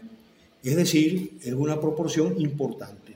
Se trata aquí de casi, en, estos 10 años de actividad, en esos veintitantos años de actividad, casi de 5 o 6 películas, perdón, de 12 películas eh, anuales aparte de la propia producción, que fue de 106 películas y que vienen dando más o menos un promedio semejante. Son pues datos importantes. Luego hay otro aspecto que, y siempre ese departamento estuvo disponible, abierto, en condiciones perfectas, francamente, de, de solidaridad, de impulso, de acoger todas estas ideas para el desarrollo de nuestro cine nacional. Y quería también señalar lo, lo del festival. Durante los años 60 y 70 que se desarrollaron todas estas actividades eh, para conformar nuestro cine, cuando se, se da la casualidad el hecho, en el 69, con la primera muestra del cine documental que organizó Carlos Rebolledo, que pudimos, como decía, creo que era Omar o, que, o Iván, ahora no lo recuerdo bien, que justamente nos reflejáramos, o Juan Carlos también lo dijo, nos viéramos en otros cines, y a partir de ese conocimiento de otros cines, o como decía también Carlos hace un momento, eh, si tratáramos de, de, clarificar perfectamente más todavía nuestra propia cinematografía y vincularnos con estas cinematografías latinoamericanas en su totalidad y la, en general las cinematografías de, de, nuestro continente. Y el otro elemento que me parece que fue importante es que de ese trabajo que se estaba haciendo, de esa lucha por constituirnos como una entidad cinematográfica, de lo que, que, que Pablo Antillano viene a más tarde a decir un punto que lo voy a señalar también, que en el año 80, cuando se hace el primer festival, eh, que venimos de esa lucha que son sobre todo luchas de sectores pequeños, de muchas veces en un trabajo colectivo, en un trabajo de solidaridad y de, y de conciencia de la formación, de la conformación del gremio, se produce un hecho que había pasado, creo yo, un poco desapercibido. La gran cantidad de películas que desde el punto de vista relativo se habían hecho y que en su conjunto no habían sido percibidas muy bien por todos nosotros y mucho menos por los espectadores. Así, por ejemplo, cuando en el año 80 se hace el primer festival, convocada de producción del año 70 al año 79, al año 80, nos encontramos con sorpresas como esta. 40 largometrajes, 66 cortometrajes, 69 películas en 16 milímetros y 40 películas en Super 8, para un total de 146 películas. Esto era una cifra que a mí personalmente me conmovió poder precisar como un todo en ese periodo justamente lo que habíamos hecho y que era una cosa sólida, era una cosa contundente, con una producción de casi 14 películas anuales, perdón, más de 14 películas anuales desde aquella fecha.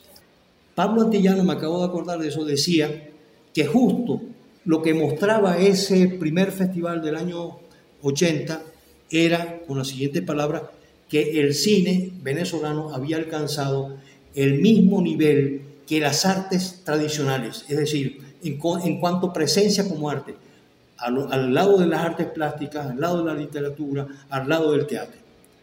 Entonces creo que son datos muy importantes para tener en cuenta de los resultados que ha tenido la aplicación y el desarrollo de esa ley y de nuestras luchas, que es un background que debemos mantener, conservar, desarrollar en nuestro desarrollo eh, que sigue con los nuevos compañeros. Ese concepto se fue todavía afirmando más, no solamente en el cine eh, que iba a las salas comerciales, sino también en el cortometraje. Jacobo Penso, eh, en la presentación que hace también en este primer catálogo, dice que el festival permitirá ver reunidas por primera vez una buena parte de la producción cinematográfica nacional desde Amábiles Cordero hasta el año 79. Tuvimos la suerte de que eh, la, Cinemateca, la, la, la, Biblioteca Nacional había logrado rescatar las películas de Amabilis Cordero y justamente se reestrenaron en el marco de ese festival. Eso me, creo yo que nos dio una visión como mucho más compacta de todo lo que era ese, por un lado, nuestro trabajo de, de, creación, de sostenimiento, de lucha de nuestro cine, pero también de lo que habíamos hecho, de lo que estábamos haciendo. Así fue con todo el resto de los festivales. En el segundo festival del 82 fueron 71 películas, de las cuales 11 largometrajes. En el festival tercero del 20 de octubre al 2 de noviembre del 84, 81 películas. En el cuarto festival, que fue un festival eh, del 25 al 31 de octubre, 142 películas, de las cuales 31 largometrajes. Y la, y la última edición que hicimos nosotros, que fue en el año de no, 90, reuniendo la producción del 87 hasta el 90, llegamos a producir 61 largometrajes, 82 cortometrajes y se agregaban a ello 99 películas producidas en las universidades en un concurso que se abrió especialmente llamado Festimagen Universitas. Y daba una cantidad eh, importante, bastante importante, como yo le decía.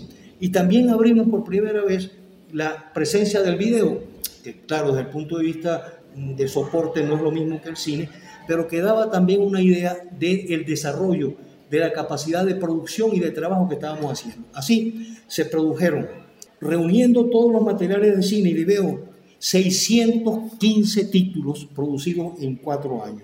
Pero además también se abrió otra convocatoria en ese mismo festival sobre guiones de largometraje, de cortometraje y de televisión.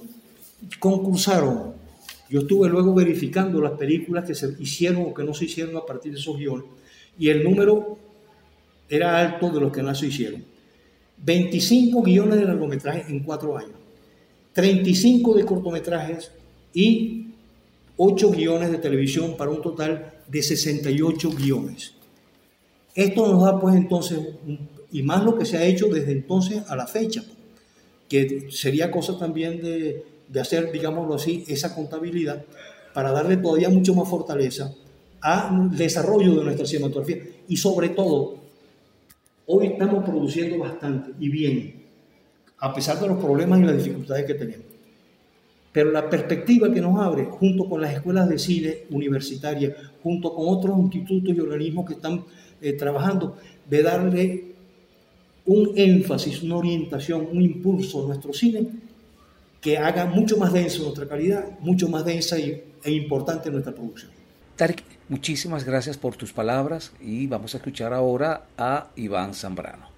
Yo, quería tocar, digamos, un, aspecto que de alguna manera lo planteó Juan Carlos, que son los, los antecedentes de la primera reforma, es decir, el, proceso que se llega en el año 2000, 2003 hasta el 2005, por una razón, digamos. En a finales de los 90 se comienza a notar que lo que se había logrado, digamos, y lo que de alguna forma dijo Carlos antes, de que en, eh, se, llevaría, digamos, eh, que si bien no se aceptó el tener el artículo 18 aprobado en ese momento y, y, se aprueba la ley y se crea el Centro Nacional Autónomo de Cinematografía, eso fue un avance.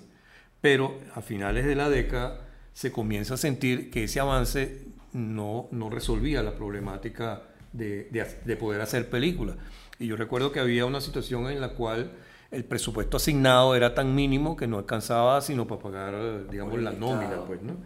Entonces, no había fórmula de, de, apoyo de ningún tipo. Se empieza a buscar una fórmula eh, normativa y es que se empieza a trabajar sobre la base del reglamento. Es decir, se pensó que por el reglamento se podía lograr que teniendo la ley se atacara ese problema por la vía del reglamento se hacen unas discusiones del reglamento y se termina un, proceso un reglamento que incluso es el que sigue estando vigente, porque no se ha modificado, pero ese reglamento reglamenta la ley anterior. Y ahí se comienza a estudiar qué es lo que sucede. Bueno, hay un contexto político distinto y se procura un elemento, digamos, importante que se tenía siempre en cuenta, incluso fuera de la propia comunidad cinematográfica, que era el lograr consensos, es decir, buscar apoyos de distintas categorías y de distintas posiciones políticas para lograr el, avanzar. Entonces se sentía que había una posibilidad de rescatar la idea que le daba la autonomía financiera al propio eh, SENAC. Y entonces eh, se empieza a plantear en lo que marcaba uh, Solve de la importancia del término de autónomo. ¿no? Y en ese momento habían eh, habido varios fondos que existían con autonomía. Es decir, había el Fondo para el Apoyo de la Ciencia, el Fondo para el Apoyo del Deporte, el Fondo para eh, eh, la, lucha contra las drogas, que tenían unos mecanismos mm, paralelos de, recaudación, es decir, eh, no impuestos propiamente, sino mecanismos, figuras para fiscales. Y entonces se, se, se, plantea que eso era la fórmula posible, es decir, crear un mecanismo de ingresos para fiscales que permitiera tener la autonomía eh, rescatada de poder tener fondos propios. ¿no? Entonces se rescata esa idea y se comienza una movilización, pero ya en otro, en otro nivel, para lograr la reforma del 2005. Y se estudia, digamos, este, cómo podía ser ese fondo para fiscal. Y es lo que se logra en el 2005. Es decir, toda esa reforma realmente viene a ser lo que no se hizo con el artículo 18 en el 93 y se hace en el 2005 con lograr esa creación del Procine. Se queda Procine y se, se, rescata la idea de autonomía. Pero hay una cosa importante de ese contexto que a mí me gusta eh, resaltarlo y es que esos fondos que mencioné pierden en buena medida su autonomía participativa. Es decir, había mecanismos de representación en esos fondos y había de asignación con mucha autonomía. Por ejemplo, las universidades podían buscar financiamiento para sus investigaciones, participaban en los procesos de decisión. Y eso lo pierden, todos estos fondos lo pierden. El fondo Fonprocine no lo pierde, lo rescata y lo desarrolla, porque hay un elemento importante en el modelo de gestión de, la ley de cine, que es un modelo participativo en donde hay representación, donde hay la representación de los sectores que lo componen, que componen la comunidad cinematográfica. Y una de las cosas que hemos defendido en todos estos años, por ejemplo, es la composición de las comisiones de estudios de proyectos, en los puntos en donde se decide con la participación de la sociedad civil dentro del modelo de gestión. Y eso es importante rescatarlo porque es lo que hemos defendido, inclusive que ha sido aceptado como parte de la reivindicación a todo el proceso de lucha. Es decir, ¿por qué se respeta el Fonprocine? Porque tiene respaldo de todo un movimiento social de muchos años y eso hace que se logre un respeto al fondo como fondo eh, y, al SENAC como un instituto autónomo. Es decir, un factor importante de rescatar de lo que son los principios que rigen esta, esta ley de cine y que tiene que ver con ese origen y construcción que se ha hecho históricamente de lo que es la ley de cine. Ahora vamos a escuchar a Carlos Aspurua. A ver, Juan Carlos, al bate. Si hay alguien que tuvo una injerencia directa en lo que fue la negociación de las alicuotas, en esa coyuntura maravillosa que encontramos en el Congreso para la creación y la aplicación de la reforma de la ley de cinematografía, es decir, la primera reforma en la creación de Fonprocine fuiste tú. En este momento, Carlos Aspurua se dirige a Juan Carlos Lozada y fuimos los gremios, pero las negociaciones, ¿te acuerdas? Directamente con la Comisión de Cultura y ahí se negociaba puntos, qué porcentaje, todo aquello, ¿te acuerdas mi querido amigo? Podríamos haber estado de acuerdo con un poquito más, un porcentaje más, aquello fue duro y rudo. Es importante este caso porque es ahí está donde se afianza el avance de nuestros grandes logros.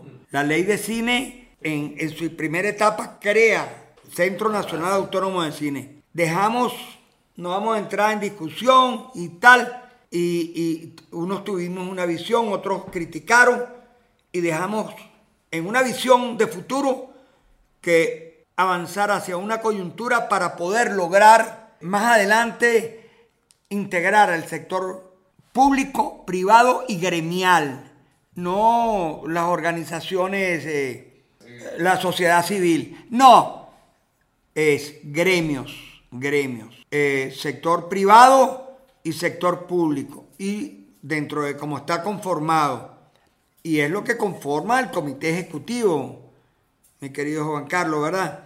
Pero bueno, llegamos, y me refiero a él porque si hay alguien que vivimos el duro camino de entender la dinámica de los procedimientos legales y la participación de eso. Entonces no la sociedad civil. Eh, eh, disculpa, no sé por qué el concepto, pero está bien, no voy a abrir un debate sobre eso. Lo que sí te quiero decir es que eso fue en una coyuntura que encontramos el hueco y le metimos el pie a la puerta y lo logramos. Eso fue en el 2000, eh, sale en Gaceta el 26 de octubre del 2005 y se crea Fonprocine y, y, a partir de ahí empezamos a cabalgar, ¿verdad, mi querido Juan Carlos? Y entonces negociamos todas las condiciones de lo que es la estructura jurídica de lo que significa Fonprocine, que es nuestro músculo, nuestra fuerza económica que nos da nuestra soberanía económica. Pero yo les quiero decir que el que firma en ese momento, el que estaba de presidente en la Asamblea Nacional, les guste o no, es Nicolás Maduro Mono y aquí está. Y encontramos esa coyuntura y la aprovechamos y avanzamos sobre ella. Y tú, Juan Carlos, sabes cómo fue. Encontramos ese momento. En este momento, yo no voy a entrar en una discusión si la nueva reforma o no yo, en un momento dado, en medio de la inmensa diferencia que puedo tener con Telman, no estamos en, en el momento de una nueva discusión, de una nueva ley.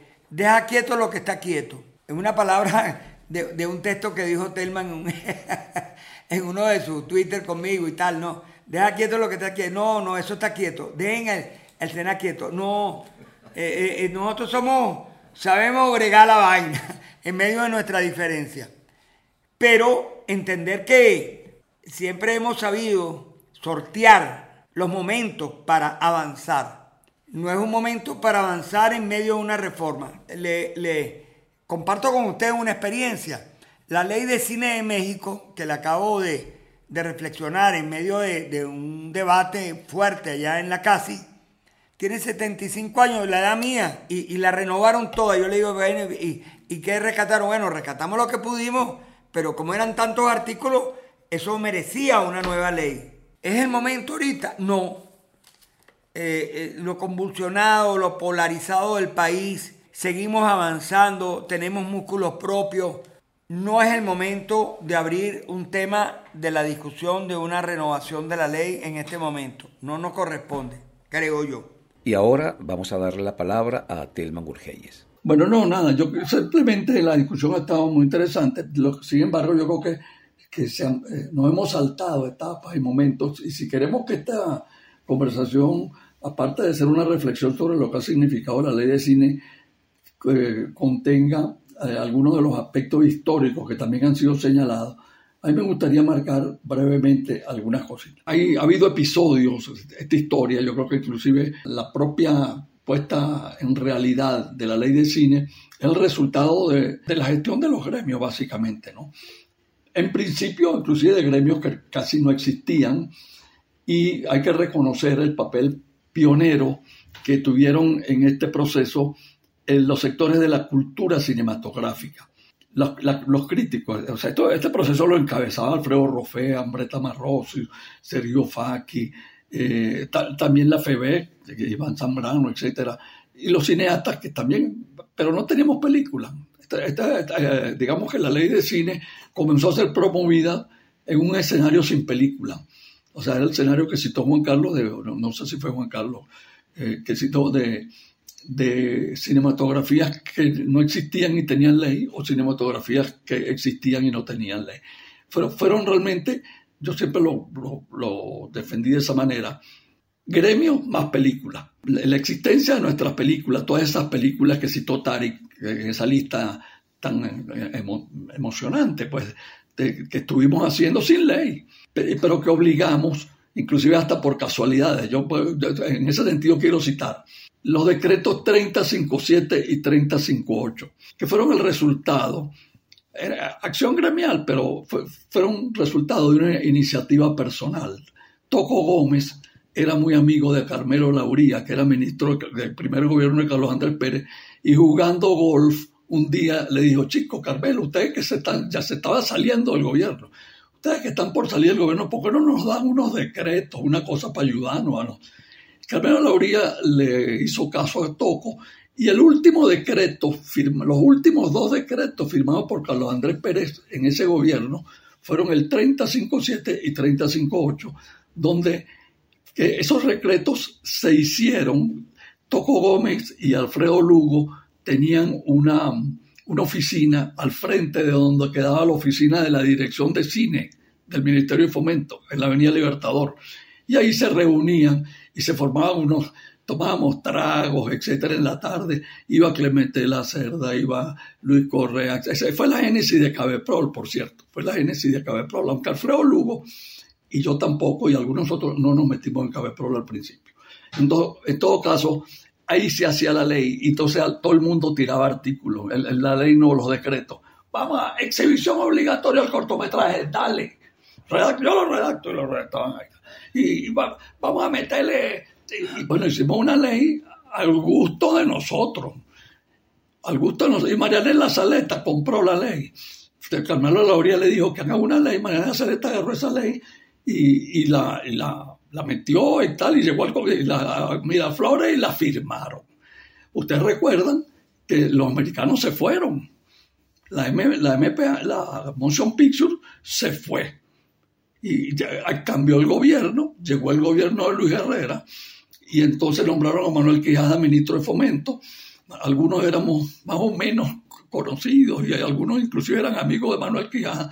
Y, se, en medio de aquel debate que Manuel Quijada dijo que le iba a tener que llamar a Rafito Cedeño para arreglar los problemas del cine, se nombró a Morreo como coordinador de un foro, del, foro de la industria. El foro de la industria fue un proceso muy interesante. Yo ahí reclamo un papel protagónico, yo era presidente de la ANAC. Y entonces eh, ahí se la, digamos, la existencia de Cabeprol, que fue muy polémica, más que todo porque el carácter muy pugnaz de nuestro querido amigo Luis Correa, el carácter, aquel tractor que era Luis Correa, y Josefina Jordán se le paró enfrente y, se, fue muy polémico. Yo, me cuadré con, con, Josefina, Carlos también, etc. Aunque yo le decía a Josefina, esta gente tiene un motivo para hacer eso. Esto tiene un motivo. Lo que pasa es que lo hacen lo están haciendo contra la NAC o Enver Cordido y eso eran un poco agresivos estos compañeros. Y entonces sin embargo, en ese foro de Morreo se estableció, sobre todo por la participación de un gran negociador, uno de los mejores negociadores que yo conocí en mi vida, que es Mauricio Valertán, eh, se, estableció, se abrió el camino para la, acción conjunta de la ANAC y Cabepro. Y al mismo tiempo nos vimos las caras por primera vez con los distribuidores en conjunto con, después de cosas terribles. Yo me acuerdo que un día Antonio Blanco dijo en una reunión en la dirección de cine, yo estoy aquí bajo protesta. Y Morreo le dijo, aquí todos estamos bajo protesta, señor Blanco. O ustedes se ponen de acuerdo o aquí no nos vamos hasta que ustedes se pongan de acuerdo. Y Blanco se fue. Un día se pelearon. Luis Guillermo Villegas se peleó en una reunión en el Congreso, en la sede de una comisión del Congreso con Anselmo Natales, que era un diputado del MAS y se pelearon ahí. Y, pero casi eh, Morreo se levantó y lo a separarlo, pues aquel hombrón que era Luis Guillermo y tal se le levantó a, Natalia. Usted será muy diputado, pues también no me voy a hablar así. Bueno, y, logramos. Y, existía, Carlos, existió, me acuerdo que nosotros los que, los que estábamos negociando eso por los gremios, teníamos una presión enorme de parte. Yo me acuerdo que Giancarlo Carrer, que era un hombre muy inteligente. Giancarlo Carrera se convirtió en la oposición de, los negociadores. Y todo lo que negociábamos, no, eso está mal. Bueno, tenemos que conceder y, sacamos, convertimos los, decretos estos, que eran unos decretos muy exagerados en favor nuestro, en, el decreto 1612, la creación de Foncine. O sea, es un avance. Quería que, no, este hueco no quedara en la historia que son antecedentes muy, muy importantes, y el mismo Foncini como antecedente del SENAC. Bueno, o sea, el SENAC se constituye, se, se constituye bajo la personería la, la, infraestructura, hasta en la misma oficina que tenía Foncini en aquel momento. ¿no? Eso quería hacer. Después un apuntico sobre el futuro. Yo creo que eh, me encanta que la mejor conclusión de esto es que nosotros no deberíamos tocar la ley ahorita, que la ley, pero que si no de desarrollar algunos aspectos. Mira, el artículo 57 está ahí, está en la ley. Eso fue un strike. Yo creo que Carlos considera y solo y consideran, y el propio Juan Carlos consideran conmigo que una mano, ahí hubo varias manos peludas que cambiaron cositas. Yo me acuerdo que la ley que se aprobó bajo el liderazgo de Carlos decía que la exhibición era obligatoria. Una mano peluda la cambió por preferencial. ¿Verdad? y hay cositas, hay una cosa de la que está reclamando el cineasta, que es muy querido amigo mío, aunque está peleado conmigo ahorita porque yo no lo apoyé suficientemente que Giovanni Gómez y sea. Pero eh, lo que él dice es verdad. Hay como lagunitas, loopholes se llaman aquí en Estados Unidos, lagunitas, o, y algunos fueron, Luis Lamana me reconoció una vez que algunos, que la ley que, él manejaba desde, desde Fonsina y eso, eh, le metían en alguien en el Congreso, cambiaba cositas, etcétera, ¿no? Yo la redacción del, del 57 es una redacción muy ambigua. La, sus primeras redacciones, ustedes consideran conmigo, las primeras redacciones del 57 establecían el que pone plata en una película, lo deduce del impuesto. En este caso es un porcentaje, una cosa sobre las, las ganancias, la pusieron, o sea que si nosotros examinamos el 57 con exactitud, lo que le terminan exonerando de impuestos al inversionista es como la tercera parte, es la alícuota que fue citada también aquí por, por puros por Carlos, mediatizaron el 57, pues, para no entrar en, detalles eh, que, alarguen esto. Nosotros, pero ahí lo tenemos. yo creo que se trata en este momento de, aplicar el 57, desarrollar el 58, desarrollar los fondos regionales que también están ahí, desarrollar los fondos regionales. Y un último caso, y es que el drama, el drama de la, del teatrical, o sea, las salas de cine. Nosotros, las cinematografías latinoamericanas dependen todavía, dependen de lo que hagan en los cines. Porque la televisión nunca, y al menos ahora, la televisión nunca nos dio a nosotros un, ingreso, una devolución financiera importante. Entonces, nosotros depende, lo que llamaban el home video y eso tampoco nunca fue significativo. Entonces seguimos dependiendo del, y, del teatro, y el teatrical se ha caído. El nosotros ahorita estamos en México por unos días, pues, pero aquí estamos, uno de nuestros hijos es cineasta aquí, hemos estado investigando en estos días que hemos estado en México Aquí no se ha recuperado la taquilla después de la pandemia. No se ha recuperado. México era un privilegio. Esto era un privilegio. las películas mexicanas eran asistidas por el público, etc. En Venezuela ya lo sabemos. En Venezuela no se ha recuperado el cine, se recuperan los blockbusters, van, etc. Pero ¿cómo hacemos? Porque además eh, se está cayendo mundialmente la taquilla. En Estados Unidos tampoco la taquilla nunca fue la misma en los cines. Y nosotros no tenemos acceso al streaming, no tenemos un acceso seguro a, los verdaderos streaming. Pues. Entonces, México creó un streaming propio, México, el, Instituto de Cinematografía de México, pero no, da recuperación a los cineastas significativa de películas. Yo creo que eso es una tarea, Carlos, una tarea de, de, la cinematografía iberoamericana, de, de, Ibermedia. Eso es una tarea de Ibermedia eh, eh, tratar de constituir una señal iberoamericana de streaming que remunere a las películas, que remunere a las películas. Nosotros veamos cuántas películas latinoamericanas están en Netflix, tienen muy pocas.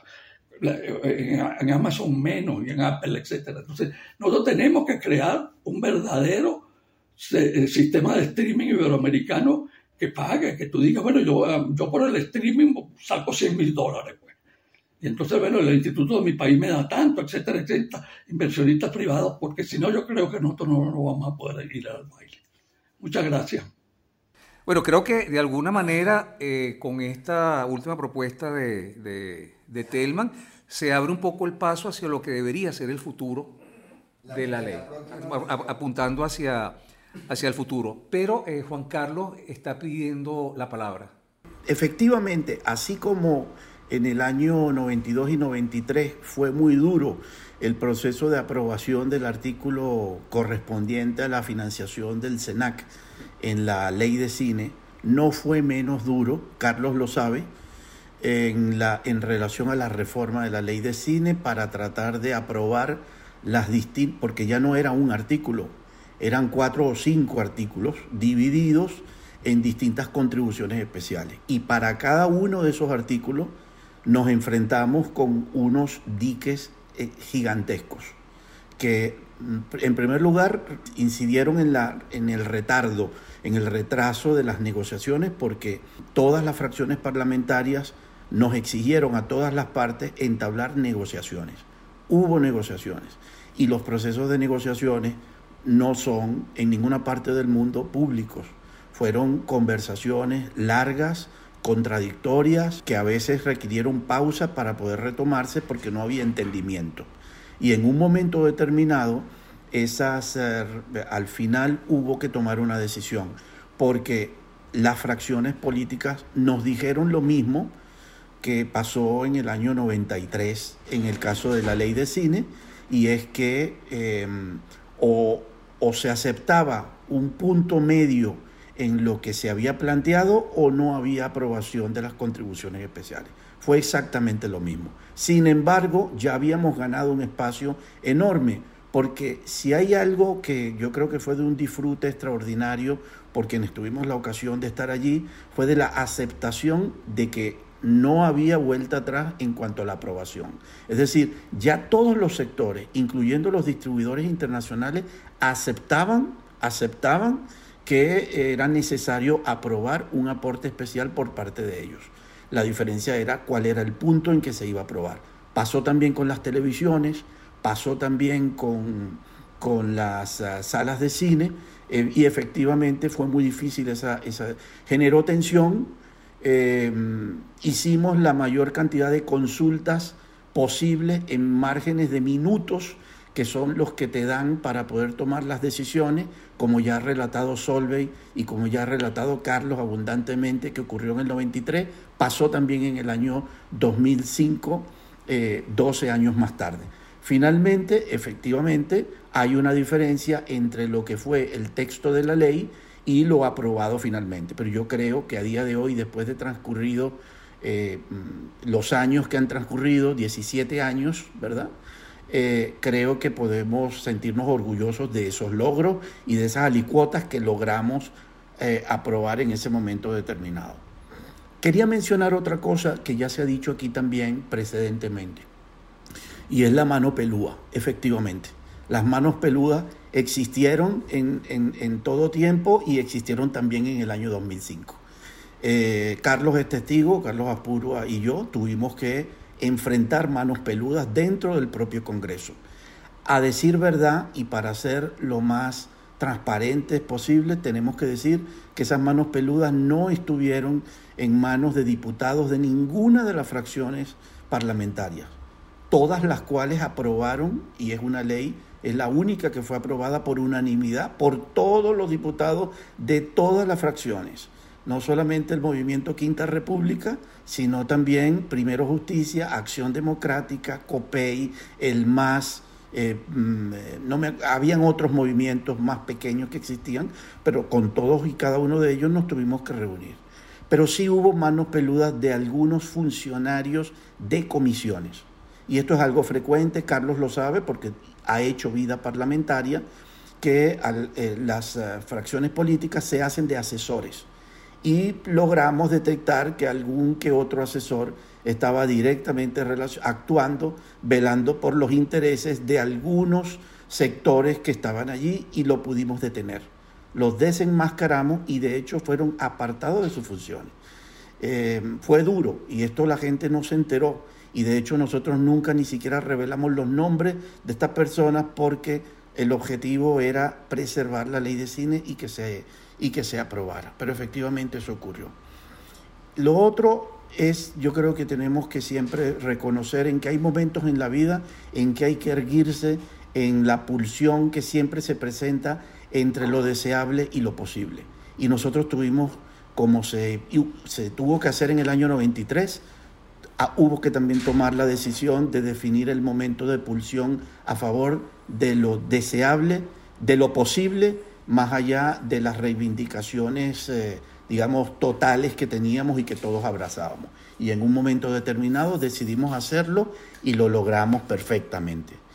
Y finalmente, lo otro que quería mencionar, y ya para cerrar, que ya supera un poco la anécdota y va a lo futuro y me, uno a lo que acaba de decir eh, eh, Telman en relación a los desafíos que tenemos en términos de los cambios tremendos del ecosistema de distribución y exhibición en el mundo todo. Carlos lo sabe, Carlos Apuro lo sabe, porque ya hay una experiencia, además de la mexicana, hay una experiencia argentina. Argentina creó hace unos años una plataforma de distribución online un Netflix del cine argentino que se llama CineAr. Así como México creó en su momento, en asociación con una plataforma española muy exitosa que se llama Filming, creó Filming México. Y, y, han sido esfuerzos incompletos, pero han sido esfuerzos que se han hecho y yo creo que incluso tienen el mérito de haberse adelantado a la ocurrencia de las cosas peores que han pasado en los últimos años tras la pandemia, con el declive del 75% a nivel mundial de la audiencia de cine. Porque eso que acaba de decir Telman hay que ponerle números. Del año 2018, que fue el año previo a la pandemia, al año 2020, es decir, el hiato mundial del año 2019 con la pandemia significó una merma del 75% de la venta de los boletos de la asistencia de cine a escala mundial. Y la recuperación todavía está por verse porque eh, todavía hay una merma del 40%. Es decir, se había perdido el 65% y todavía hay una gente que no ha regresado, que es el 40%. Es decir, dicho de otra manera, si antes éramos 100, ahora valemos por 60. Somos 60. Y eso ¿Qué significa? Que hay menos espacios para pelear los, nuestras películas, para que nuestras películas puedan llegar a las salas de cine. Eh, yo me uno a, esta, a este planteamiento de la necesidad y saludo también además porque lo he leído con mucha satisfacción que ha sido retomada las reuniones semanales en el SENAC de las mesas técnicas de distribución y exhibición. Fantástico, porque yo creo que este tipo de cosas tienen van en el camino correcto. Hay que dialogar con las salas de cine y con los distribuidores para encontrar incentivos que permitan que ellos también se encuentren incentivos y estímulos para generar nuevos espacios, para resolver problemas que ellos tienen porque nos necesitamos. Dependemos de ellos, ellos también pueden ganar dinero con nosotros. Quiero decir, aquí puede haber un mutuo provecho y creo que es importante a centrar eso. De cara al futuro inmediato, creo que hay una asignatura pendiente por hacer. Y luego la otra asignatura pendiente es esta que acabo de mencionar, que es la de pensar que hay gente que no va a volver nunca más a la sala de cine. Es decir, creo que hay también que reconocer y asumir que el cine cambió y cambió para siempre. No vale de nada la nostalgia en términos absolutos, hay que reconocer que las salas de cine van a seguir existiendo, pero no van a, tener probablemente la misma importancia ni la misma dimensión que tuvieron durante muchas décadas, durante un siglo. Ha surgido una nueva demanda de consumo, que es una demanda por vías digitales, y hay que reconocer en esas, en esas eh, oportunidades, en esas ventanas, no solamente hay que reconocer un problema ni, un, ni una situación anómala. Hay que reconocer que hay una oportunidad. Creo que por allí una de las cosas que, que, deberíamos aprovechar eh, eh, mejor o ver cuáles pudieran ser algunas acciones para que nuestro cine pueda discurrir no solamente en salas de cine, sino también en sistemas de distribución. ¿Por qué? Porque eh, aquí ya se ha dicho también, Netflix es bueno, pero las películas en Netflix no dejan de ser una gota en un océano. Una gota en un océano. A veces celebramos que tengamos 10 películas o 100 películas de cine latinoamericano en Netflix, pero Netflix tiene 10.000 películas. Entonces, si, si no hay promoción, si no se conoce que una película forma parte de un catálogo, ni siquiera estando, la gente las va, las va a poder ver. Entonces, bueno, creo que tenemos, eh, digamos, efectivamente, como ha dicho Carlos, una eh, importancia entre ver lo que es el pasado, lo que es el presente y sobre todo los desafíos para el futuro. Muy bien, Carlos. Juan Carlos, eh, celebro el sentido de reflexión profunda y, de respeto por eh, entre todos por lo que hacemos. Muy bien, todo lo que has hecho, me has dicho es acertado. El 57 prácticamente está aprobado por Procuraduría. Hemos tratado de desarrollarlo, pero no voy a entrar en detalles ahorita porque es difícil. Estamos trabajando en todas esas líneas y me gustó mucho el tema de Ibermedia. Se celebran 25 años de Ibermedia en el Festival de, del Nuevo Cine Latinoamericano en La Habana. Voy. Hice una ponencia que me va a encantar que la leyeran, porque los burócratas se olvidan de muchas cosas, entre las cosas que se olvidan los burócratas de ese escenario tan, no, no de una manera peyorativa digo burócrata, sino van pasando tipos y se olvidan del inmenso aporte que Venezuela le dio a la construcción de todo lo que fue el impulso de, de las autoridades iberoamericanas que fue aquí. No, sin razón tenemos aquí la, oficina permanente de la CASI. hice un folleto que me va a agradar mucho que lo lean. Leí un, extraordinario artículo que escribiste, Juan Carlos, en un momento dado, en el marco de celebrar eh, el nuevo cine latinoamericano en medio de los eventos de, en, esos tiempos. Y, y recuperé todos los documentos donde nosotros somos no solamente pioneros, sino visionarios de lo que debe de ser políticas cinematográficas, donde hemos dado clases y en un momento dado lo citamos en referencias legislativas. Nos hemos quedado atrás con el 57, estímulos fiscales, consolidación de, visiones de, de lo que es tener mayor presencia y autonomía y estrategia en las plataformas, pero bueno, eh, todo eso lo estamos trabajando. Acuérdense que estamos en un espacio muy polarizado y entre las cosas que creo que hemos logrado y este, este, este momento nos encuentra es hablar de cine, hablar de lo que somos, más allá de nuestras diferencias políticas e ideológicas, pero entender que el cine nos une. Y felicito la riqueza y el encuentro de las voluntades de esta primera. Hicimos el pasado, el presente podemos reflexionarlo y el futuro. Podrían ser tres secciones y vamos a, reflexionar y nos vamos todos, yo diría, nos encontramos en medio de nuestra diferencia, pero sobre todo en medio, en, lo más profundo de, de lo que nos une, más allá de toda esa diferencia, que es hacer cine y entender que somos parte de una cinematografía donde todos cabemos. Y con estas palabras de Carlos Aspurua, actual presidente del Centro Nacional Autónomo de Cinematografía, CENAT, concluimos este episodio de Voces del Cine Venezolano. Agradecemos la participación de todos nuestros invitados por haber compartido con nosotros no solo su valioso tiempo, sino sus opiniones y testimonios en relación a los orígenes, luchas e implementación de nuestra ley de cine. Igualmente, aprovechamos la ocasión para rendir un merecido homenaje y reconocimiento a los nombres de Alfredo Rofé, Ambreta Marroso, Osvaldo Capriles, Antonio Pascuali, Josefina Jordán, Sergio Facchi, Julio Cabello, Egmundo Aray, Rodolfo Izaguirre, Luis Correa y los abogados doctores Nelson Socorro y Rodolfo Porro, entre otros muchos quienes en su momento fueron parte de la lucha por la promulgación de esta histórica ley de cine. Muchísimas gracias por habernos escuchado una vez más.